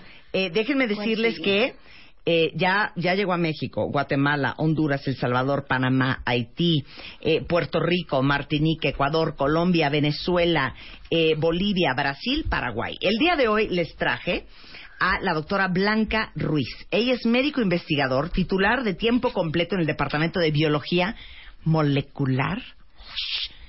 Me da envidia cuando veo estos, estos, Estos- estos estos estudios. currículum. Estos currículum. Esta currícula. Este, este currículo. Esta currícula. Eh, y biotecnología del Instituto de Investigaciones Biomédicas de la UNAM. Es maestra en virología, doctora en biología molecular, dedicada a la investigación específica de este virus como Zika o Zika, es Zika. Zika. Zika, Zinga, Zingara, Zuka, Chikungunya y dengue. chikungunya. De flavivirus. Eh, de- de- Flavivirus. se llaman flavivirus. Flavivirus, sí. Hija, me, me trauman estos estudios. O sea, ¿en qué momento dijiste, ¿sabes qué? Voy a estudiar biología molecular. Sí, exacto. No lo sé, en qué momento. Yo creo que estaba muy mal de mi cabeza, pero no. Francamente es muy bonito, es son las bases biológicas de todos los procesos de, de la vida y entonces es fácil. Qué increíble. Es Te felicito, bonito. Blanca. Que, ahora sí que qué bonito currículum. Currícula. A ver, explica la Zika. Ok, es un virus. Mira, la Zika es una enfermedad viral transmitida principalmente por mosquitos del género Aedes. Aedes. Y- Así se llama el mosquito. El mosquito, no, bueno, es un género porque hay muchos Aedes, Aedes albopictus, Aedes africanos, Aedes, muchos. Entonces, esta enfermedad que se transmite por mosquitos vectores, principalmente del género Aedes, como tú bien lo dijiste, en la época de los 40, 50 estaba limitada a regiones de Asia, África. Pero 60 años después, 2007, fue el primer brote fuera de Asia. Surgió principalmente en la isla eh, de, de ya, pero sobre todo en toda la Micronesia, Polinesia, la Polinesia O sea, francesa. Tahití, Nueva Caledonia, Todas la isla de Pascua, toda esta área. Y 60 años circuló en Asia, circuló en África, pero ellos conocieron al virus, lo autolimitaron, tenían inmunidad, pero ya cuando pasó, digamos, a la región de las Américas, pues viene en otro contexto y entonces se manifiesta de manera diferente. La cuestión... eh, o la Perdón, hija, te tengo que hacer Sí, una pregunta, sí, Blanca. sí. Ya voy a empezar aquí con, con, morfología del viaje. ¿Cómo llega, de eso quiero que hablemos regresando, cómo llega el mosquito que está en esta zona de África y Asia hasta América? Ahorita me lo dice regresando el corte, ¿va? Claro. Ahorita volvemos hablando de Zika en W Radio. Experiencing some turbulence. Marta de baile, transmitiendo en vivo. Last more than 10, 15 minutes. Temporada 11. 8, 7, 6, 5, 4, 3, 2, 1, 0. Estamos de regreso. Temporada 11 con Marta de baile. Continuamos. The experts agree that a causal relationship between the Zika infection during pregnancy and microcephaly is strongly suspected, though not yet scientifically proven. All agree on the urgent need to coordinate international efforts to investigate and understand this relationship better. Ella es Margaret Chan, ella es la directora general de la Organización Mundial de la Salud. Esto es cuando ella sale a afirmar que el virus del Zika sí se va a extender en el continente americano y que es bien importante alertar a la comunidad internacional. Por eso tenemos hoy a la doctora Blanca Ruiz, que es eh, investigadora eh, de la UNAM, del Departamento de Biología Molecular y Biotecnología. Su especialidad son realmente flavivirus, a la familia a la que pertenece la Zika. Claro. Entonces, eh, me quedé preguntándote, la zika que, que la contagia un mosquito, que vivía en Asia y en África los las últimas décadas, ¿cómo llega a América? Mira, la migración de poblaciones es de lo más importante. El comercio, por eso a veces también estas declaratorias son importantes por lo del comercio. O sea, cuando me quitaron Eh, los eh, frijoles que traje de Nicaragua, está bien. Porque puede venir un mosquito. Sí, pero por ejemplo, una llanta reusada eh, es importante. ¿Por qué? Porque son criaderos para los moscos. Es un proceso de aquí a que transportan estos materiales. Entonces, la lluvia, cualquier receptáculo, vienen los las larvitas, los huevitos de estos moscos. En contenedores, En contenedores. en barcos, en ca- eh, no sé, plástico, no reciclable, cualquier receptáculo, cualquiera. Y entonces los vectores que estaban contenidos en Asia, África, viajan. Comercio. Pero también los virus. Los virus vienen en las personas. La migración de poblaciones. Por ejemplo, cuando el Mundial de Fútbol, ahorita que vamos a tener las Olimpiadas en, En Brasil, Brasil, claro. El, no sé, el carnaval, aunque no sea, eh, digamos, tan internacional, aunque es regional, pero la verdad es que se mueven las poblaciones. Si se contagia a alguien, entonces esa persona contagia a Ellos alguien llevan más los virus y si hay vectores y hay virus, es la fórmula perfecta para que existan las enfermedades. Entonces decías, la Zika la contagia un tipo de mosco. El Aedes. El Aedes. Ok. ¿Cuáles son, qué es el virus? ¿Cuáles son los síntomas? ¿Qué te pasa? Mira, lo que te pasa es muy parecido a lo que ya conocemos como con dengue y con chikungunya, fiebre, dolor de cabeza muy elevado, dolor articular. Sí podemos distinguirlo un poquito por la erupción que empieza en la cara, el- el- erupción como rash, eh, este, Pero como ronchas, ¿o qué? como ronchas, Ajá. exactamente, y con la conjuntivitis. Porque de ahí en fuera, la verdad es que los síntomas son inespecíficos. Son muy parecidos a dengue, dolor en articulaciones, huesos, y se pueden confundir incluso con cualquier exantemática traes como rubión, infernal o- flu, sarampión, parvovirus. Son muchas, ¿no? Ahora, ¿qué es el peligro de este virus? Porque la comunidad internacional está alertada. La semana pasada en Estados Unidos se registró el primer caso este, de, de Zika en Hawái. Eh, y parece que la mamá infectó al bebé porque la mamá había viajado a Brasil. Y luego, eh, hasta este momento en Brasil, eh, hay por lo menos como 16 personas este, muertas, ¿no? Sí, mira, la declaratoria de emergencia es muy importante justamente para no estar alarmados o alertados. Son declaratorias de emergencia. Los virus emergen o reemergen. Y esto es importante ¿por qué? Porque sí se pueden coordinar acciones justamente para detectarlo, para prevenirlo, para seguirlo, pero sobre todo también para informar. La, la información es un arma muy importante para no alarmar, para ser objetivos. ¿Y por qué lo tienen que declarar? Porque es como cuando un desastre sucede. Si tiene que declararse un desastre, se liberan recursos y aquí también se liberan directrices, se liberan recursos muy importantes, eh, por ejemplo, para desarrollo de vacuna, para desarrollo de antivirales, para investigación, para ayudar a los países que tienen ahorita el problema en contener el control del vector. Por ejemplo, eh, Brasil sí tiene, eh, digamos, prioridad número uno para ahorita batizar, o, es decir, quitar el criadero del mosco o controlar el adulto mediante la fumigación, pero los recursos eh, económicos son muy importantes.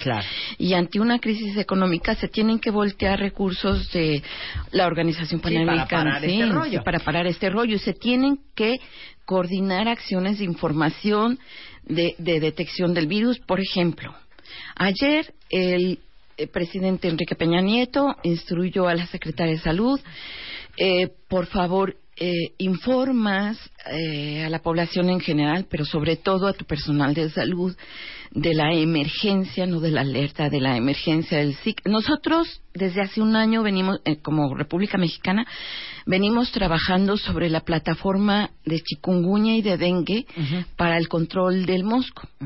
A todos nos consta que nos chocó un poquito eh, la propaganda de cómo debemos de contener al vector, pe- pero fue muy efectiva. Entonces esas medidas de difusión, de prevención, son las que tenemos que hacer Claro. ahorita. Ahora, a ver, te pica el mosco, Blanca. Te pica. Te pica. Y es un mosquito que podrías pensar que es el mosquito que no te deja dormir a las 2 de la mañana. El no es un mosco que uno pueda decir, este mosco es diferente, a mí me late que este es el del Zika. No, es un mosco común y corriente, a la, a la vista de cualquier persona. No es un mosco común y corriente, hasta tiene su nombre. Sí, pero físicamente... Que se llama el mosquito tigre porque físicamente tiene unas rayas blancas que parece un tigre. Ay, Dios mío. Ay, entonces... No, si ven un mosco con rayas blancas, corran. No, no lo es, vas a ver nunca, hija. es un mosquito encorvado que le llaman jorobado o mosquito del tigre porque no es parecido al común y corriente, es Ok. perfectamente distinguible. Perfecto. Sí, claro. Ya, esa ¿El foto tamaño? para que lo ¿El ubiquen perfecto. Sí, no, eh, son mosquitos altamente efectivos porque su tamaño, su volumen de su estómago lo aumentan 10 veces cuando Ay, ingieren sangre de la persona. Porque, porque necesitan, sobre todo la hembra, el macho eh, se alimenta del néctar de las flores, de Sí. los frutos, este, pero sí la hembra necesita la proteína de calidad para el desarrollo de sus crías, de sus huevecillos, y después de tres días de que toma la sangre va y deposita sus huevecillos y pueden durar en la naturaleza hasta un año. Ufales. Y entonces si es época de, por ejemplo, calor, la desecación de los moscos ahí, digamos, a- en la forma del huevecillo queda hasta la próxima lluvia. Ese es, un, eso- es un gran fun fact, claro. ¿eh? que las Sí. hembras son las que pican. Las hembras Las que son te pican no es el macho, es la hembra. Es la hembra. El Sí, la hembra es la culebra, hombre. Así que le haces así. Esa es la hembra. Sí. la hembra es la que pica. Entonces, bueno, físicamente ahorita les mando la, la, la, la foto, pero entonces se pica y ¿qué pasa? ¿A, a los cuántos Mira, días empiezas con síntomas? A diferencia, por ejemplo, muy importante del chikungunya y del dengue, este tiene un periodo bien chiquitito a los de incubación y de que se manifieste. A los dos días ya puedes manifestar síntomas, de dos a trece días, dependiendo de la persona. Y ya empiezas con ojos rojos, Empiezas con dolor de cabeza. Claro. Pero, por ejemplo, si vives en un área endémica, se puede confundir eh, hasta que te cayó mal la comida o, que traes tienes- una alergia o que traes una alergia, ¿no? sí, cualquier otra cosa, cualquier Pero sí te tienen que hacer sospechar, por ejemplo, la conjuntivitis. Ok. Y entonces ahorita ya dando estas emergencias más que alertas, sí eh, los médicos tienen que estar eh, vigilando sobre todo eh, para que se haga el diagnóstico diferencial, que no se confunda, que no eh, se deje pasar. Y necesariamente son enfermedades notificables, se tienen que referir. No los puede eh, un centro de salud, un hospital cualquiera aislar. No, no, no. Eh, nosotros tenemos como indicación con las enfermedades eh, notificables, como es chikungunya, como es dengue, como, ¿no? Ébola, Lassa, Junín, Handan, todos los hemorrágicos y ahora Zika. Tenemos que mandarlos a un centro de referencia, que es el INDRE, Instituto Nacional de, Reper- de Referencia Epidemiológica. Ahí hacen la identificación viral, ahí hacen el aislamiento Indre, viral. apunten eso. Indre, Indre. Indre. A ver, Blanca, Sí. pregunta. ¿Qué es lo peor que te puede pasar? Ahorita hablamos de las embarazadas, que no cunde el pánico, pero te pica el virus. Dime qué es lo peor que te puede pasar y qué es el peligro para un niño o para un adolescente o para un adulto. Bueno, la experiencia que se tiene corta ahorita en la Polinesia francesa, lo peor que no haya sido durante el embarazo, son síntomas eh, de trastornos al sistema nervioso central, como es en- el Guillain-Barré. Y Que, este, que explícalo. Sí, sí, sí, son es una enfermedad que causa parálisis, por así traducirlo, y síntomas neurológicos como, por ejemplo, entumecimiento o este hemipares. Bueno, es que Se te duerme la se cara, te mitad de duerme la la, cara. la- se te duermen las articula se te duerme, perdón, las extremidades, pero también puede causar parálisis, ¿no? Y eso es lo que se ha descrito, pero para la Polinesia francesa también hay descrito enfermedad renal, hay descrito enfermedad cardíaca, hay descrito enfermedad ocular, no nada más a nivel de conjuntivitis, sino realmente daño como ceguera visual. Entonces, eso no está descrito en otros países, por ejemplo, en Brasil, en Colombia. Colombia no tiene microcefalia, Brasil sí tiene microcefalia. Entonces, aunque la asociación ha sido fuerte con el virus Zika, no es totalmente eh, Claro, hay- qué te puede causar y qué no. que no. Entonces, el entorno puede ser muy importante. Colombia tiene 20.000 casos de Zika, 2.000 embaraz- embarazadas con Zika y no ha reportado un solo caso de microcefalia. Brasil, un millón y medio de casos, eh, pero 4.000 casos de microcefalia.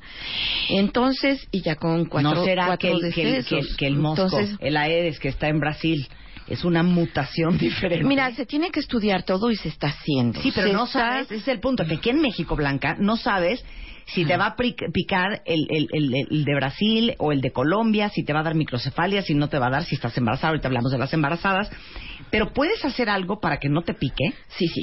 ¿Qué? Se tiene que, sobre todo en las áreas endémicas, que ya, como platicamos hace ratito, trabajando bajo la plataforma de chikungunya y dengue, de todas las medidas se tienen que hacer, como es utilizar repelente en manga larga, este, no exponer muchos sitios de piel a, a, digamos, a la picadura del mosquito, salir con tu sombrero, con- pero sobre todo si hay, por ejemplo, un enfermo en la familia, contener, limitar que duerma con pabellón y el pabellón sí se le puede poner su repelente y quitar absolutamente todos todos los contenedores y descacharrizar y Sí, sí, sí, con fumigar. agua puerca y así. Pero dime una cosa, ¿más en, en los lugares tropicales de México y menos en los lugares de frío?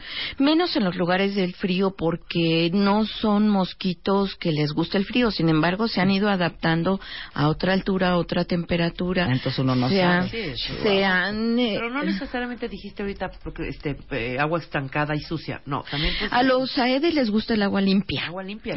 Agua sumamente limpia. A los que les gusta agua sucia son los que conocemos comúnmente en las casas, los culex, que no claro. transmiten estas enfermedades. Claro. Ok, Pero- entonces abusados. Sí. Ahora, Repelente, manga larga. Sí, repelente. Sí. manga.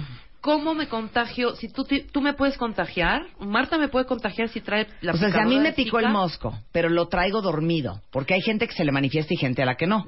Ok, miren, si aquí existiera una Y pica a Marta y luego te pica a ti, por supuesto que sí, pero tiene que coincidir eso.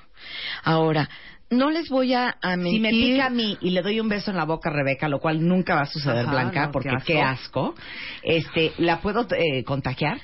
Mira, no, pero yo te voy a decir un caso único que se escribió en 2011 y la verdad eh, es totalmente inusual en el que no se sabe si por saliva o por transmisión sexual eh, se transmitió del marido a la mujer eh, la enfermedad y no se puede negar, se tiene, pero como caso totalmente Aislado. aislado Pero es raro y que totalmente inusual. ¿Por otra Eh, persona?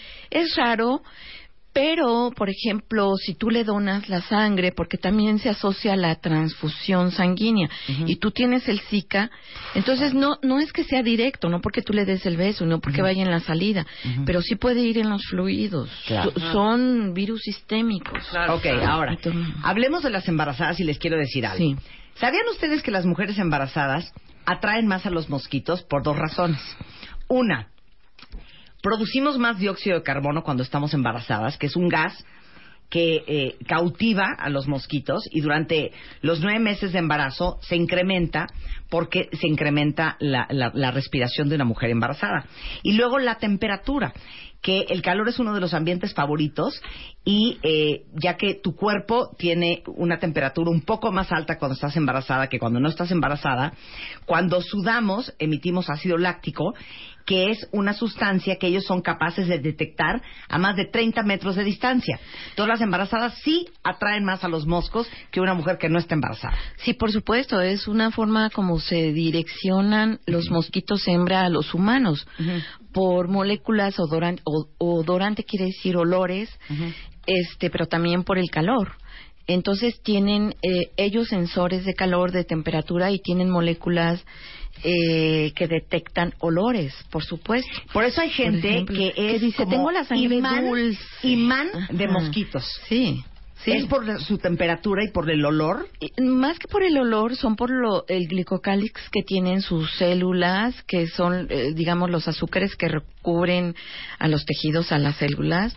O sea, que Y- si es una sangre, digamos, más dulce. Más dulce, por Si es supuesto. correcto eso de tengo sangre dulce, por eso me pican los Eh, mosquitos. bueno, hasta cierto punto, no es que voy a tener ahí mi azúcar, ¿no?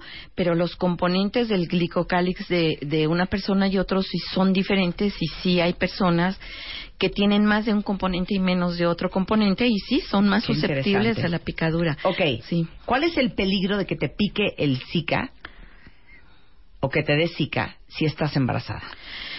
Mira, el peligro es ahorita realmente lo que se ha demostrado es eh, la transferencia vertical. ¿Qué es ¿no? eso? Ah, que que tú se lo pasas de la mamá hijo. al hijo. Pero, eh, digamos, y el hijo no necesariamente, porque las embarazadas se pican con la misma frecuencia o, o se contagian, por así decir, con la misma frecuencia que se contagia cualquier persona. Y esto es bajo. Por ejemplo, eh, de 100 personas, 25 van, eh, se, que, que se contagien, 25 lo van a manifestar igual que las embarazadas y 75% no.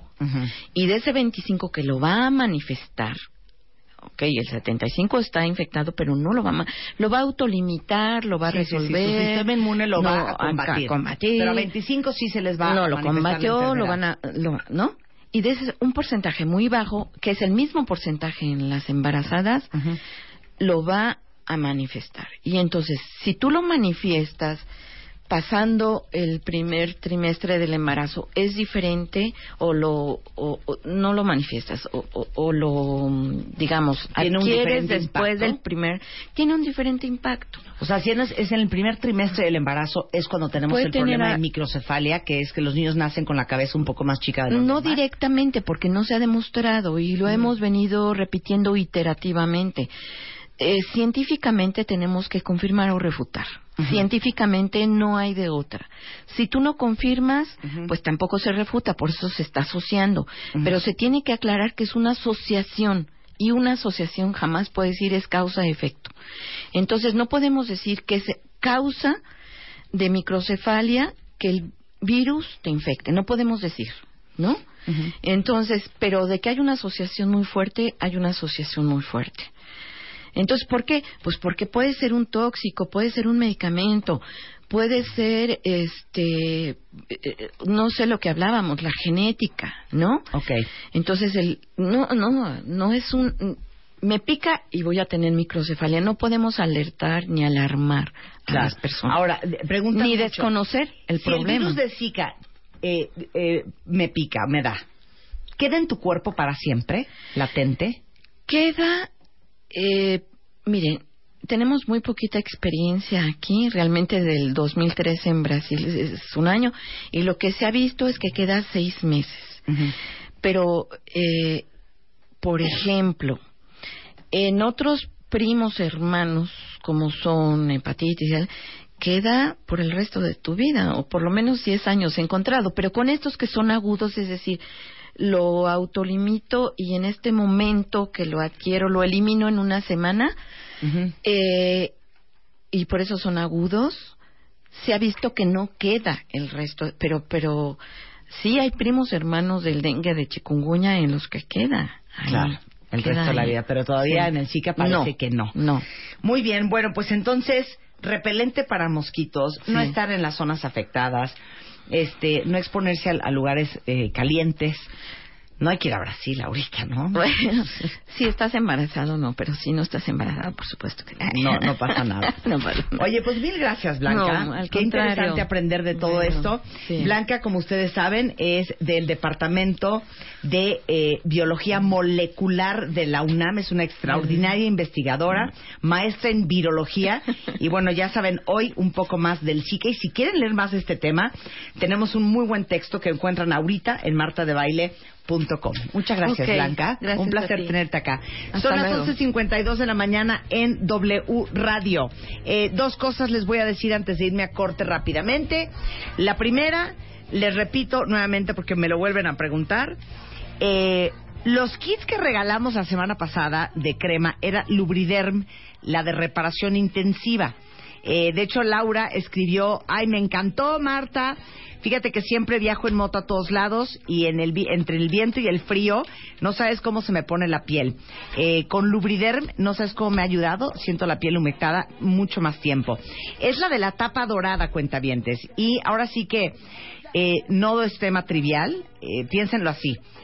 El- la piel es el órgano que tiene tantas funciones vitales como protegernos de virus, ahorita que estamos hablando de Zika, de bacterias, regular la temperatura corporal, producir vitamina D. Y es bien importante que la cuidemos ahora que las temperaturas están, pero pésimas, y hace mucho frío y de repente calor. Este, déjenme decir que van a sentir los cambios rapidísimo y es más, la promesa de Lubriderm es que si no sintieron un cambio en su piel, les regresan su dinero. Es Lubriderm de tapa dorada, se llama reparación intensiva y la venden en cualquier tienda de autoservicio. Regresando del corte, entre otras cosas, vamos a hablar con Ana María Orihuela sobre las lealtades familiares y lo fuerte que es los patrones de dolor. Es la parte 2 del programa que hicimos la semana pasada. Y viene la gente de Tommy Tippy, que es esta marca inglesa que ya está en México para todos los que son papás. Así es que no se vayan, tenemos mucho más que hacer regresando del corte en W Radio.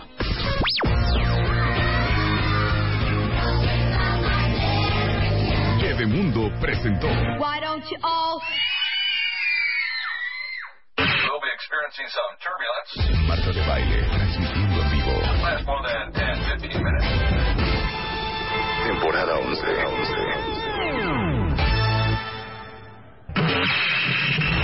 Back to life, back to reality, back to life, back to reality. Ya estamos al aire. Temporada 11.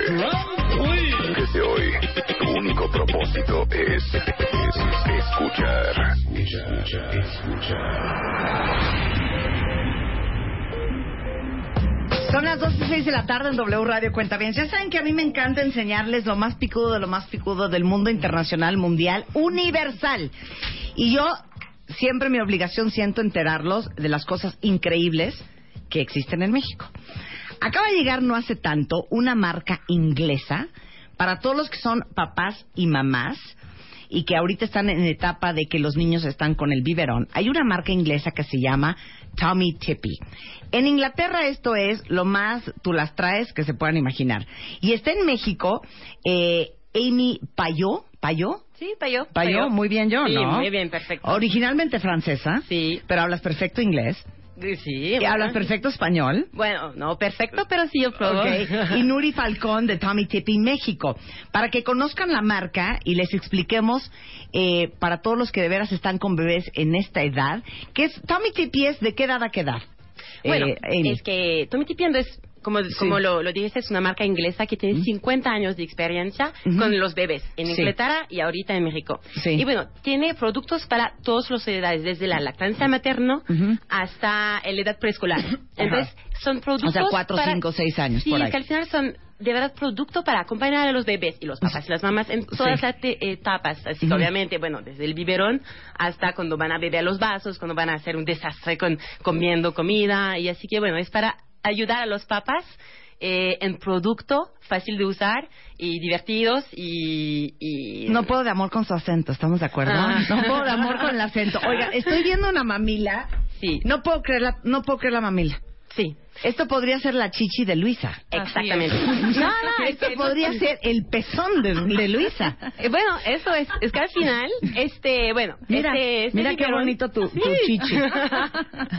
bueno, es lindo pezón, lindo. Eh, oye, sí, oye, claro. un bonito pezón. Y este no es un pezón cualquiera. No, no, a ver, perfecto.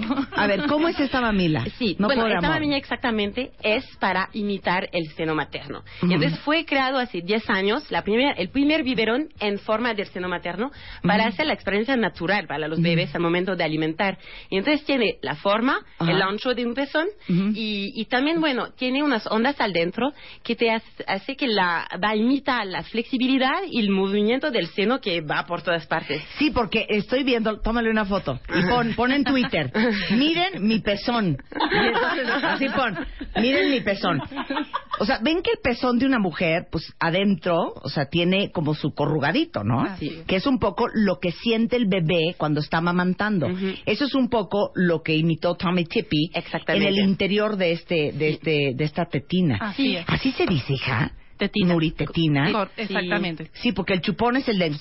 Sí, Correcto. todo el día, para tranquilizar al bebé. Tetina es la parte donde uno mama, perdón, así se dice Así es. profesionalmente, la mamila. Así es. tetina. Así es. Ok, entonces, estas, estas rayitas adentro, Sí, es para que se mueve por todas partes, porque obviamente cuando el bebé va, va a amamantar y va, va a tomar el, el- el pecho de su mamá, eh, bueno, va por todas partes, se mueve, ya lo toma en su boca. Así que al final es para imitar la flexi para que se, se- sea más más, más natural, como cuando el bebé eh, va a pasar del biberón hasta el pecho de su mamá. O para muchas que la mamás es que, claro, que la transición no sea dura. Es. Pero aparte de que muchas mamás eh, se sacan la leche, Sí. ¿no? Porque trabajan y la dejan, y entonces el bebé dice, no, esta no es el pezón de mi mamá, este no es el pezón de Luisa. Es eso, es eso, es que al final... Te, te ayuda a alternar la, la, la lactancia materna Mm. con el biberón. Y además las mamás también que, que, que O sea, que quieren el niño eh, no compartir... diferencia el envase. Exactamente. Sí. Las mamás que también quieren compartir esta, esta experiencia de alimentar a los bebés, este, también lo pueden hacer, ¿no? Con, con los, las- los seres queridos más cercanos del bebé, como el papá o los abuelos. Entonces, es, es, un- es una herramienta perfecta, es un aliado para, para seguir con la lactancia. Aparte el tamaño de la mamila, el diseño de la mamila, está divino. Esto es, esto es de la línea Closer to Nature. Exactamente. Más Sí, cerca de la naturaleza. Es eso, para Más estar cerca más, puede más estar. natural. El momento es algo que siempre, bueno, cuando estás lactando, tienes miedo de pasar al biberón si eso no va a, a después hacer que tu lactancia no está exitosa. Y bueno, Sí. haciendo eso, permite a- a- al bebé de transicionar, de adaptar, de pasar del biberón a, bueno, cuando la mamá no está aquí, estar trabajando. Y después regresando, todavía toma, toma el pecho. Ok, esto es el biberón de Tommy Tippy. Sí. Pero estoy viendo que aquí hay, ¿qué es esto? Este es el Nuria. calentador. Esto es un calentador de biberón. Calentador Sí. de biberones. Este es el cepillo para biberones y tetinas, que también está padrísimo. Este es el cepillo que necesitamos cuando nos pica la garganta, se meten esto adentro y se rascan. Ok, este es para limpiar las, las mamilas. Y eh, se divide en dos. Esta parte que tú ves aquí es para limpiar las tetinas. Ok. Y nos quede súper, súper, súper limpio Ah, ok. para poder luego esterilizar. Y este es el, est- el esterilizador. Eléctrico, tenemos un O esterilizador sea, esta- eléctrico y uno estos- para microondas. Esto es como, digamos, como el Apple, como el Apple Sí. Design, pero de los de los ma- mamilas y biberones. Sí, Esto bueno. podría ser Apple. Sí, bueno, El diseño es está es increíble. El diseño Sí. siempre es algo que, que, que queremos, bueno, en la botella, en todos los productos, productos que hacemos.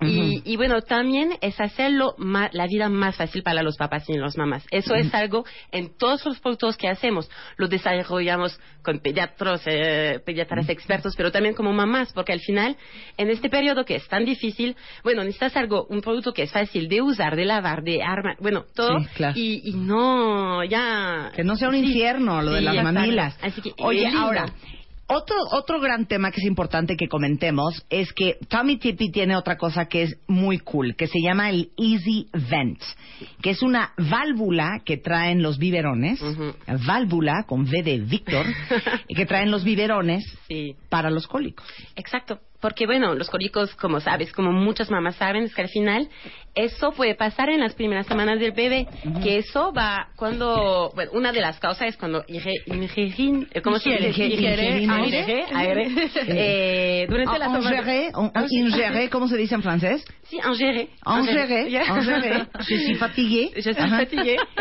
Em, Demasiado aire. Sí, aire tomando el leche. Y así que con esta válvula permite hasta que sí, estás subiendo el vibro muy bien. Eh, hasta que el aire se queda dentro del Haz un video. el aire se queda adentro de la botella y no va en la pancita del Del de- bebé. del bebé. Mm. Acabo de echar. Le digo una cosa. No sean mala onda. No le quiten el biberón a sus hijos. Se me hace. Nunca. No entiendo esta prisa hoy en día de que los niños dejen el chupón, el biberón, el pañal, que ya hablen, que ya caminen. Sí. O sea, mis hijas dejaron el chupón a los cuatro años, ¿ok? Ah, bueno, gracias. pues, Bueno, y, y una se chupó el dedo hasta como los 14. la, la- dejaron los pañales igual como a los cuatro años. Y entonces yo les digo, ¿por qué les da prisa que dejen el biberón, el chupón, el pañal? O sea, no es como No que se va a casar con pañales puestos, ¿verdad? Algún día lo va a dejar. No es como que un día va a estar con el marido tomándose una mamila en la cama. Entonces, ¿por qué la prisa de quitarle el- las los objetos de transición a los niños? Ahorita acabo de meter mi té frío en la mamila de Tommy Tippy. ¿No le hacen así los niños? Ahí les va. Les voy a imitar a un niño amamantando. Ahí va. Escuchen bien, ¿eh? Tengo la mamila Tommy Tippy en mi boca.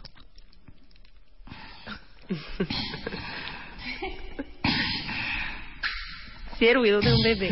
¿No le hacen así los niños? ¡Divino! Este, eso, ahorita que estoy tomando la mamila, o sea, yo sí entiendo la delicia que es el seno materno. La delicia que es tomar un líquido de mamila. La delicia de dormir con tus papás.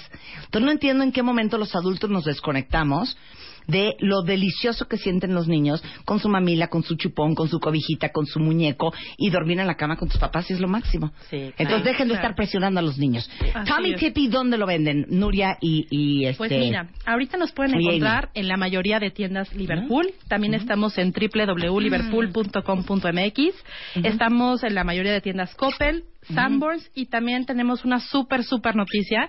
Estamos a partir del 1 de febrero, es decir, del día de ayer, en tiendas Walmart, en la gran mayoría de tiendas Walmart y también en www.walmart.com.mx. Oye, le voy a tener que abrir el hoyo más grande, ¿eh? Porque yo soy un adulto y tengo muchísima Sí, succión. Esa debe ser de flujo lento. Yo creo que por eso A sale ver, tan ¿cuál es poquito. esta? Sí, flujo lento. Ah, es Sí. que tienen diferentes claro, tipos de por flujo. supuesto. ¿Cómo? Tenemos flujo lento, tenemos Ajá. flujo medio, flujo rápido y flujo variable. Ajá. Obviamente depende mucho del desarrollo del bebé y es para las necesidades de cada una de las etapas de, de los bebés. Claro. Siempre es como cero, ¿Y tres, ese qué es? seis. Ahí puedes Es- leer. Es 0 a 3. Este es es cero a tres. ¿Cero a tres meses? Sí, no, por eso, por eso te a cuesta tanto el de trabajo. tres años para adelante, no me está saliendo el té. Me Mejor voy un a quedar amamantándome mi té aquí. Un vasito Tommy Tippy. Mira, mi niña tiene seis años y sigue tomando tete. Muy bien, me parece muy bien. Dice aquí, todo el mundo me critica por darle a un biberón a mi niña de cuatro años y ¿sabes qué? Me vale. ¿Sabes qué? Un aplauso para ella. ¿Por qué le quieren quitar todo a los niños? Ya les urge quitarle el chupón. no. Perdón, les digo una- me parecía ¿no? un horror ese programa de televisión aquí, que les hacían a los niños en la tele llegar y poner su chupón en un receptáculo. En un, ¿qué tal mi palabra? Receptáculo. en una cosa. ¿Por qué le quieren quitar todo a los niños? ¿A ustedes qué les importa si el niño toma chupón a los seis años? ¿No? Mira, Ana Mar, que estás embarazada. ¿Cuánto tiempo vas a dejar ese niño con su mamila Tommy Tippy? Es más, te vamos a regalar unas cosas ahorita. Vamos Claro. a respetar su ¿Cuánto? ritmo. Claro, respeta su ritmo, hija. Sí, sí, o sea, si amamántalo. Algo está compensando si necesita ese chupón o esa mamila. Entonces, Estoy vamos de acuerdo. respetar su ritmo. Estoy de acuerdo. Mi niña tiene seis años y igual dice otra cuenta sigue tomando mamila. Hay varios aquí que defienden a sus hijos. Los felicito. Tommy Tippy, eh, como lo dijo ahorita este eh, Nuri, está a la venta en autoservicios, está a la venta en. Walmart. Walmart, Ujú. en www.walmart.com.mx. En la mayoría de las tiendas Liverpool. También estamos en www.liverpool.com.mx. Coppel, Sanborns y próximamente en muchos lugares más. No hay nada más cool que tomar mamila viendo televisión. ¿Esta mamila me la puedo quedar? Claro, Nada más le voy a abrir el hoyo más grande y en la noche que voy a ver pelis en mi casa, miren, amamantándome con una mamila. Dicen aquí, oigan Amy y Nuria, ¿y no traen alegrías para el cuentamente consentido? Pero por supuesto que traemos muchas alegrías. A ver, ok, va la dinámica. Ok, primero, ¿qué vamos a regalar? Bueno, pues vamos a regalar el set completo de inicio. Es un set que tiene absolutamente todo lo que necesitas los primeros meses de vida del bebé. Me gustaría platicarte que tiene. Tiene un calentador eléctrico para biberones, un esterilizador para microondas, Dos biberones EasyVent de 5 onzas, dos biberones EasyVent de 9 onzas, dos dosificadores de leche, un cepillo de, para biberones y tetinas, dos tapas para biberón, un chupón de 0 a 6 meses, un sujetador de chupón, un babero y una bolsa para térmica para biberones. ¿Saben qué? Para que, pa' que digan que, para que no digan que los de Tommy Tippy son bien codas. Miren todo lo que les vamos a regalar. Ok, ¿cuál es la dinámica? Lo padre aquí, bueno, pues eh, los invitamos eh, a que se unan también a nuestra comunidad de Facebook, Tommy Tippy México, y a través de aquí eh, vamos a hacer una sencilla pregunta en este momento y tienen que mandar la respuesta correcta vía inbox. Y las primeras cinco personas que manden la respuesta correcta junto con sus datos de contacto, que sería mail y teléfono, Ajá. les vamos a regalar un set completo de inicio, que es ahorita lo que acabamos de decir. Que Ok, que entonces, Tommy Tippy en Facebook es Tommy Tippy México. Tommy Tippy México. Ok, y es, perdón, lo vuelvo a decir, es que no puedo quedar mal enfrente de Amy. Ah. Tommy Tippy México o Tommy Tippy México, como lo quieran, o Tommy Tippy México, como lo quieran poner. Pero es Tommy con doble M, con doble E. Tippy es doble P y doble E al final. Y es México en Facebook, entonces pónganse las pilas porque es un super kit de esta marca inglesa extraordinaria. La cual estreno yo hoy también y me llevo mi biberón a la casa. gracias, Amy, gracias, Nuria. Muchas Tenemos la pregunta nada más que vamos a hacer para Ah, estas ok. alegrías. Perfecto. Sí. ¿Cuál es la pregunta? Es ¿cuántos años de experiencia tiene la marca Tommy Tippy en el mundo? ¿Cuántos años de experiencia? Ay, go- go- googleen eso en dos minutos. ¿Cuánto tiempo de experiencia? Experiencia o sea, ¿hace tiene. cuánto? ¿Hace cuánto existe Tommy en el mundo? En el mundo. Así ok, es. o sea, ¿cuándo nació la marca? Y ya saben que nació en Súper Inglaterra. fácil, súper fácil la- la pregunta. Entonces eso lo postean en el Facebook de Tommy Tippy así México. es. Buenísimo, gracias chicas. Muchas gracias. Enchanté, Marta. merci. Enchanté, merci. Eh, ça Eh, Bye, bye. 12.20 de la tarde en W Radio. Ya está Anamar Orijuelas in the house. Mira, de risa y risa con, los, con la mamila, ahora pasamos a una cosa muy tristísima. Esta es la segunda parte de las lealtades familiares y los patrones de dolor. La semana pasada empezamos este tema con Anamar, porque en todas las familias hay reglas no verbales, fíjense bien, que como niños entendemos muy bien y lo traemos tan tatuado en el sistema que no nos damos cuenta que operamos con estas leyes no habladas en la familia. Por ejemplo, danos ideas. Sí, bueno, todas las mujeres de mi familia, no hay un hombre que nos respalde y nosotros nos hacemos cargo de los hijos, de la economía. Sí. Todos los hombres de esta casa somos fracasados, de esta Sí. familia somos fracasados. Nos gustan las mujeres que nos dominen, que nos manden, que nos, a- que nos digan cómo hay que hacer las cosas. Sí. En Este, esta familia todos somos super losers. Así es, o, o, por ejemplo cuestiones más fuertes, ¿no? En esta familia todos eh, hemos vivido abuso, por ejemplo, sexual. No sabemos cómo, pero la mamá fue abusada, la, la abuela, la nieta abusada sexualmente. O aquí en esta familia no existe el, el éxito profesional. Todos tenemos problemas de dinero. Siempre tenemos una alianza ahí con la con la carencia, con la con, el- con la falta de recursos, ¿no? Claro. O sea, de pronto pareciera que, acuérdense, son verbo- son reglas explícitas porque tú lo ves, porque te das cuenta que es tu mamá la que saca adelante el, al sistema, la familia, y tu abuela igual, y todas han O estado todas solas. eran madres solteras. Obviamente nunca te van a decir, no vayas a embarazarte de un hombre con que te cases, ¿eh? Tienes que ser madre soltera como nosotros. Claro que no es así. Claro Exacto. no. Pero a ver, vamos a hacer un ejercicio de conciencia. Silencio, Willy. Quiero que ahorita pongan en Twitter, después de haber escuchado lo que dijo Anamar, ¿cuál creen ustedes que es una regla no verbal que hay en su familia? Así es. A ver si, si cachan. Sí. Hay reglas, todas tenemos reglas no verbales. En todas hay reglas no verbales. Sí. A ver, ¿cuáles son las reglas no verbales de su En mi familia? casa, por ejemplo, no se hablaba de sex- sexualidad. Ajá, exacto. Ah. Fuera en como- relación al dinero, a la Sí. sexualidad, al amor, no, a la uno y intimidad. dos. Ningún pariente cercano ni nada. Sí. Si era gay, no se hablaba. No se habla de eso Cero. tampoco. Oye, ¿qué, pasó con fulanito? No, pues se fue a vivir a Londres. Ah, pues puso su... Pero jamás... Que to- Pero sí se sabía que tal primo o tal X sí tenía esas tendencias, ¿no? Pero nunca, jamás se habló. Lo que pasa es que eso puede ser un tabú. Pero también son No, pero cosas... también es una, Claro. es una re- ¿Qué pasa cuando el- sexualmente cuando hay, por ejemplo, no llorar, una ejemplo. sexualidad reprimida o cuando no hay eh, una cuando hay una violación, cuando hay un cuando el padre abusa, o sea, todos estos silencios van a generar reglas en el sistema. Totalmente. Ajá, o sea, reglas de falta de aceptación, de falta de, de conexión con esa parte, ¿no? Entonces, además se van heredando. Qué interesante. Bueno, pero antes de entrar, ya estamos así como de entrando, de verdad cuentavientes, los leí la semana pasada y quiero invitarlos a que escuchen este tema como un adulto que está dispuesto a aprender de, de la familia y de los lazos que, que tienen, que vivimos, de padres, de madres, de abuelos, conocerlo sin victimizarse, porque se ponen bien depres y sí. se quieren matar en el Twitter. Por favor, esto es para aprender. Entramos al bosque del inconsciente para rescatar, aprender todos estos lazos que nos atan y, y desactivarlos, decodificar, porque quiero decirles que las lealtades siempre son en la inconsciencia. Claro.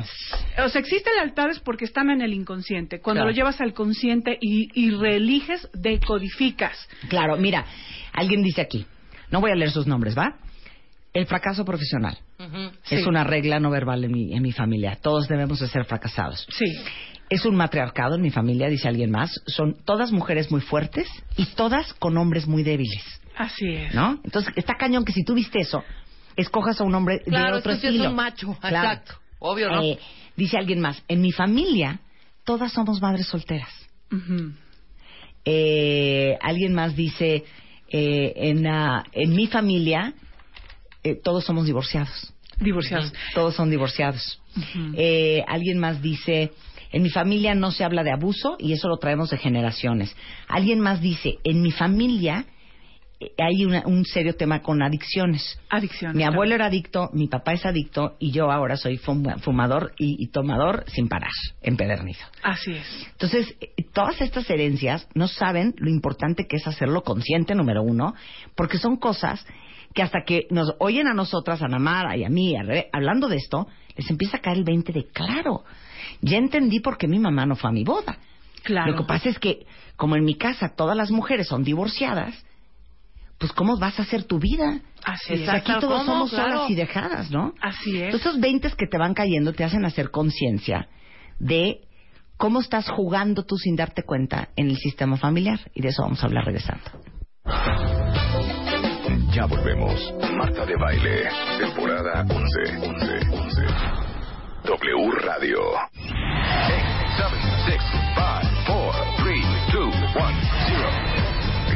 Regreso. Temporada 11 con Marta de Baile. Continuamos. Esa es una gran canción de What's Not Well, Shake Your Head de Kim Basinger. Estamos hablando con Ana Mar Orihuela, cuentavientes, de lo fuerte que son las reglas silenciosas, no verbales, súper subconscientes, subliminales que hay en las familias. Ahí les va algunos ejemplos que nos han mandado ustedes. Por ejemplo, dice una cuenta en mi familia, Namar, todos debemos ser autosuficientes porque no sabemos qué marido nos va a tocar y así no vamos a depender y podremos dejarlo. Así es. Es porque va a pasar. Porque va a pasar. La ¿no? regla aquí es que Claro. a todas nos abandonan. Claro. Puedes buscar a alguien a quien no tengas que dejar después. No, Sí. tienes que ser autosuficiente para cuando lo tengas que dejar. Exacto, Sí. porque aquí la regla es que se va. Claro, este Por eso dice alguien más, en mi idiota". familia, si no eres graduado con empleo bien remunerado y con familia, eres un fracasado. Y el divorcio no está permitido. En mi familia la lealtad es un matriarcado neurótico con tendencias psicóticas, mitómanas y abandono desde la bisabuela. Alguien más dice, en mi familia no se demuestra el cariño. Cuando mi papá da el abrazo de fin de año es rarísimo. Wow. Y ni decirles en, en su cumpleaños. Alguien más dice, eh, en mi familia las mujeres siempre asumen la obligación de proveer a la familia y las parejas parecen un hijo más. En mi casa, dice alguien más, no se habla de independencia porque si no, eres una persona absolutamente egoísta. Claro.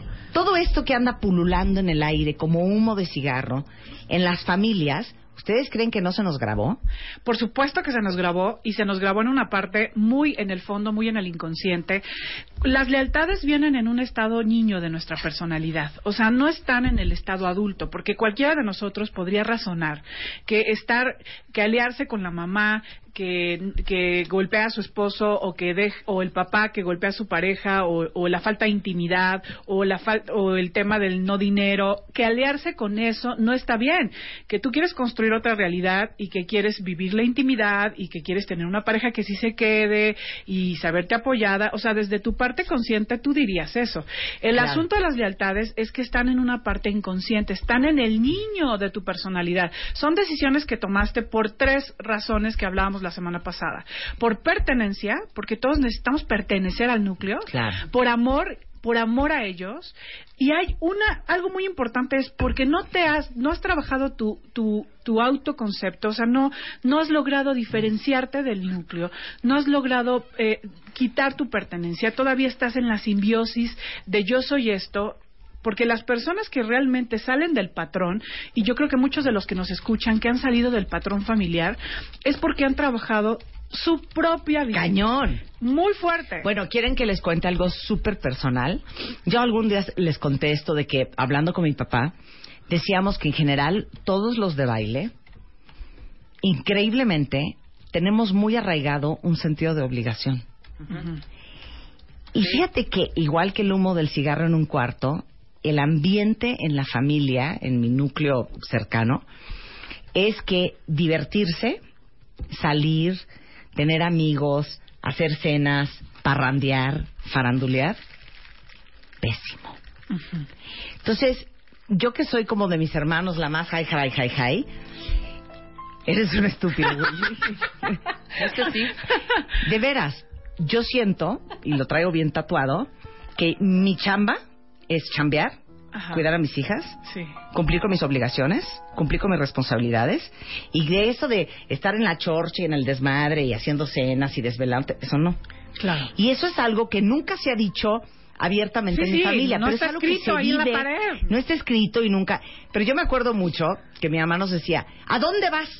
Ya vas para la calle, ¿no? O sea, como que salir Sí. era Es una, una mala vaga- es persona. una Era una va- vagancia. una vagancia, Exacto. claro. ¿Por qué no te estás quieta, te acuestas en la cama y te lee- lees un libro? Sí. Porque eso es lo que había que hacer.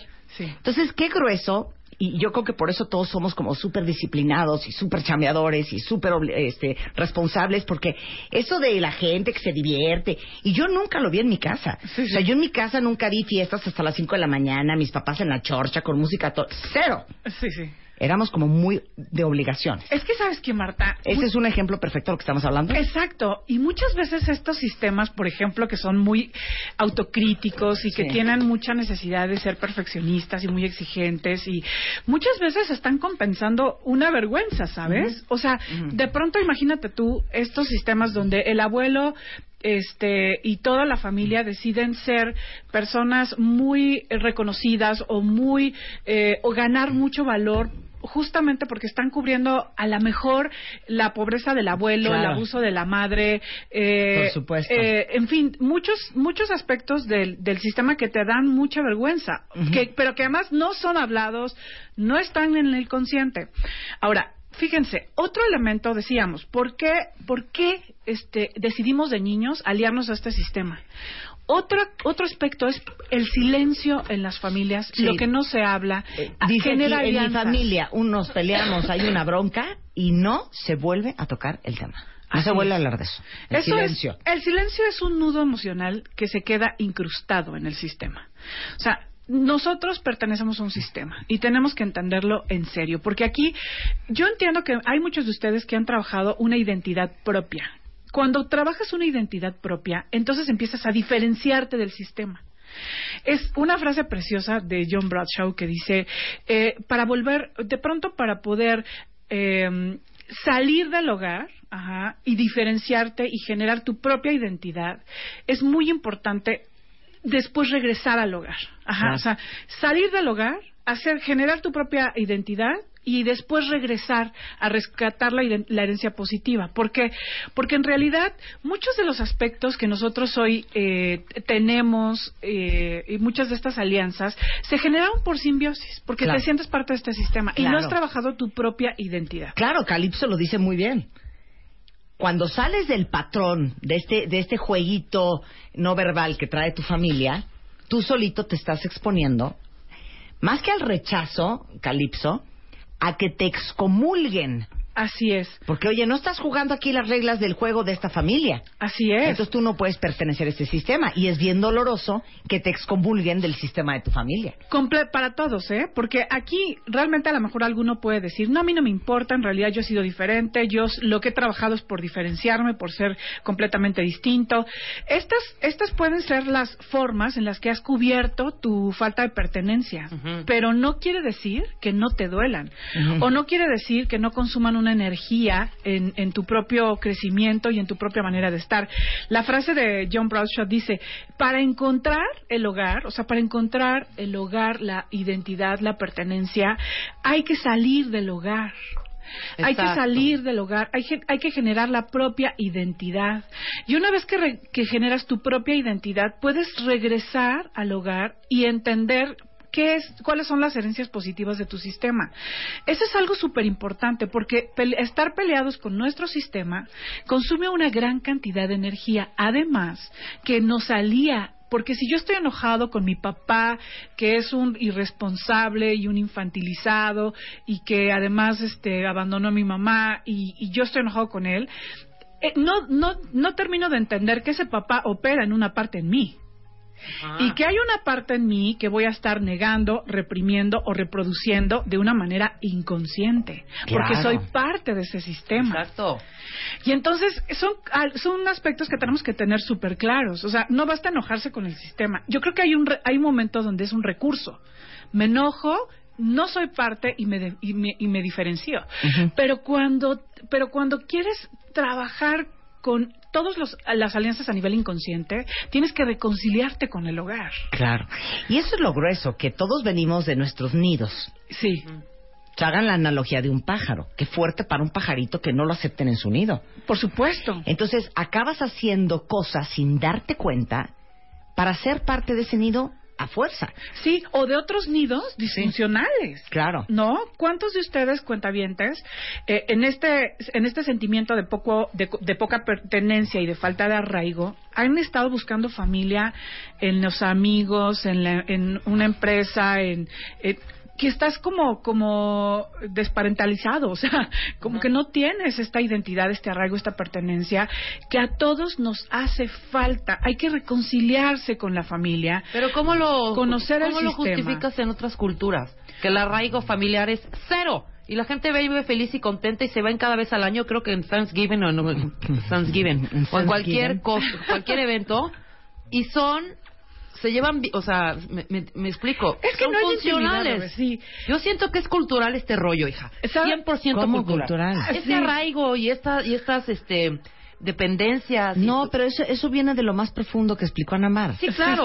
Sí, Que sí, sí, lo lo que más necesitas cuando eres niño es pertenecer. Estoy de acuerdo. Y desde que eres niño se empiezas a entender, sin darte cuenta, cómo es este el juego que se juega en esta familia. Así es. Este es el juego que yo tengo que jugar para pertenecer. Y como lo que más quiero es pertenecer, voy, Voy a a jugar hacer ese este juego. juego, claro. Punto. Sí, Y, y en la aunque- edad adulta, ¿por qué vas a ser diferente si llevas 15, 20, 25, 30 años jugando ese juego? Sí, y además, a lo mejor en esas este juego no se bebé, haría tan enfermo si a los 18 todo mundo vol- volara del nido. Así ¿Sí me es. explico? Para salirte, de alguna manera buscar tu propia Es que identidad lo y traes luego adentro, regresar. hija. Sí, lo traes adentro y de alguna manera en estas culturas, como, como se, se eh, tienes permiso a tener identidad propia, autonomía y autosuficiencia y te vas muy chiquito, parece que el parece que no existe esta alianza, pero, en es que realidad sí espérenme existe. lo que estoy diciendo Claro. que tiene sentido lo que estoy diciendo.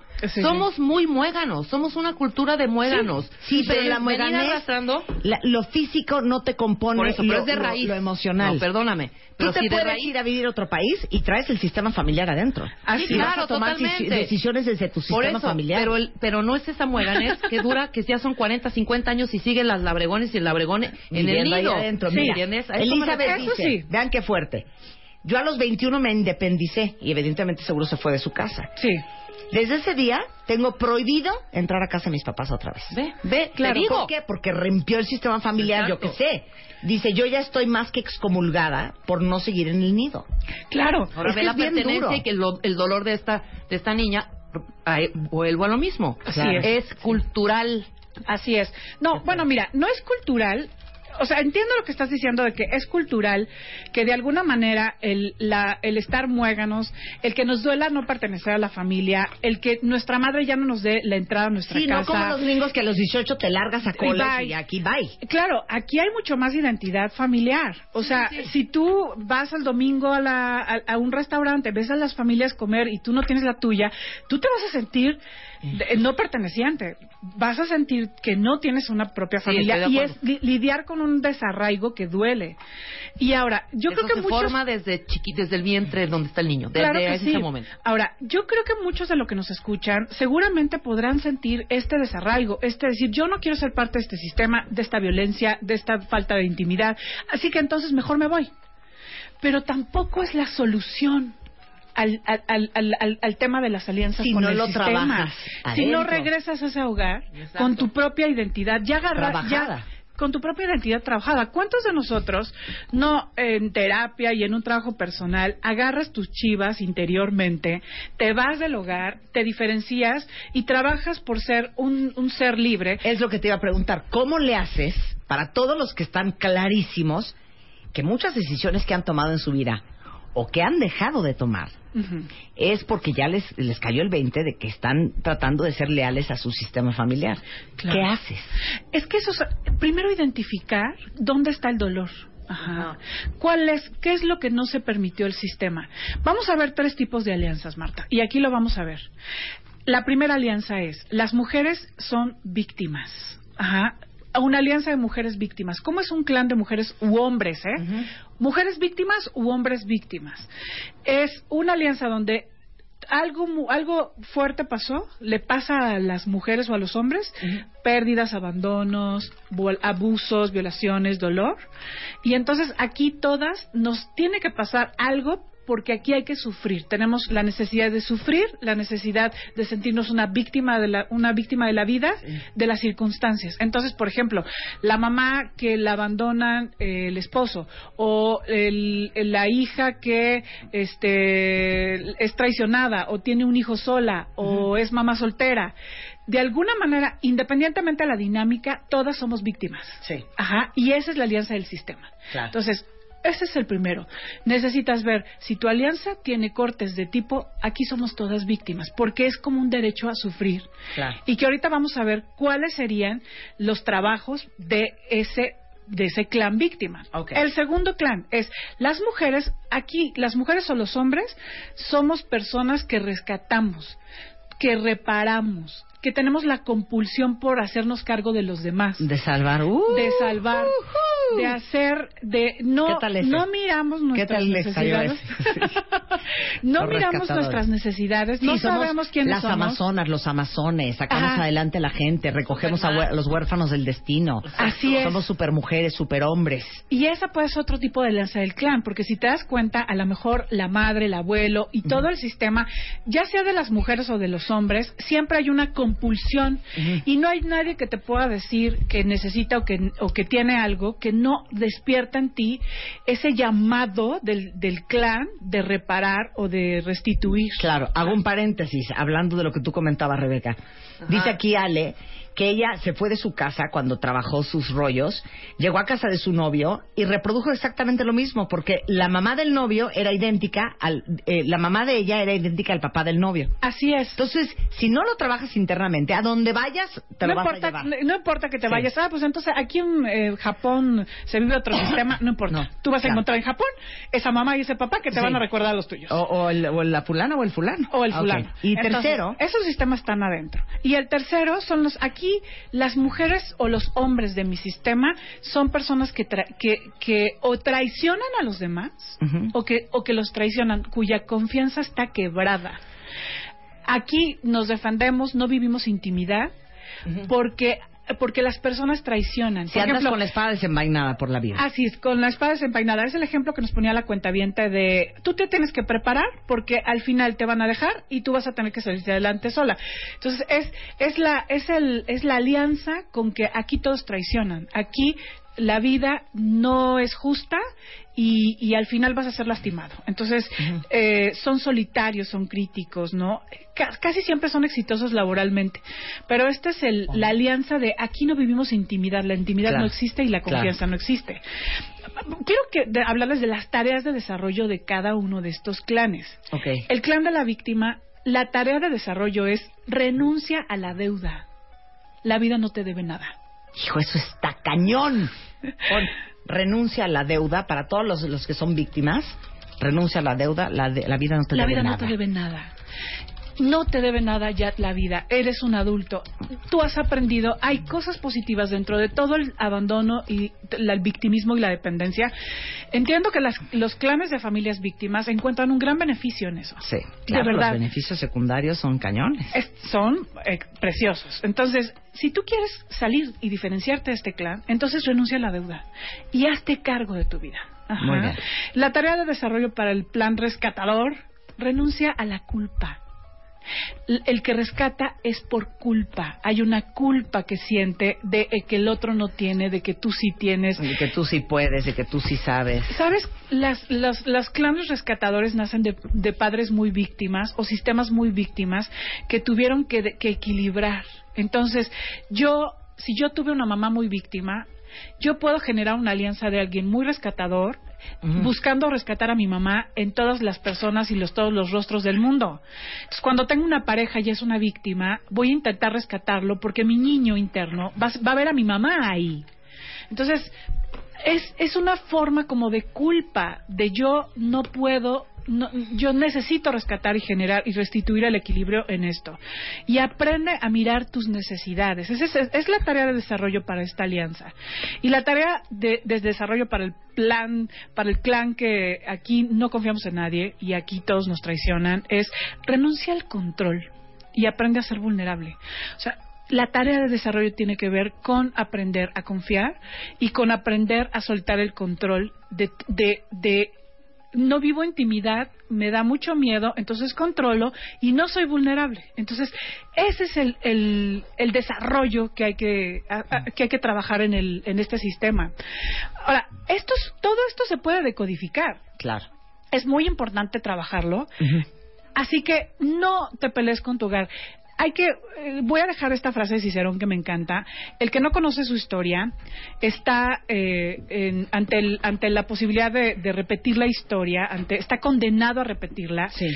Hay que el que aprender no conoce a su echarnos- historia está condenado a repetirla. condenado a repetirla y hay que echarnos un clavado y yo otra cosa quiero cerrar diciendo todo tu, todos tus todos los sistemas de todos tienen aspectos y herencias positivas ve y toma las herencias positivas porque si te peleas con ese sistema y con todo lo malo no vas a poder nunca tomar las herencias positivas Ajá. Claro. entonces bueno eh, quiero invitar vamos a tener un taller de decodificación familiar este a fin- en mediados finales de mayo principios de abril Todavía falta tiempo, pero si te interesa podemos da- déjanos tus datos.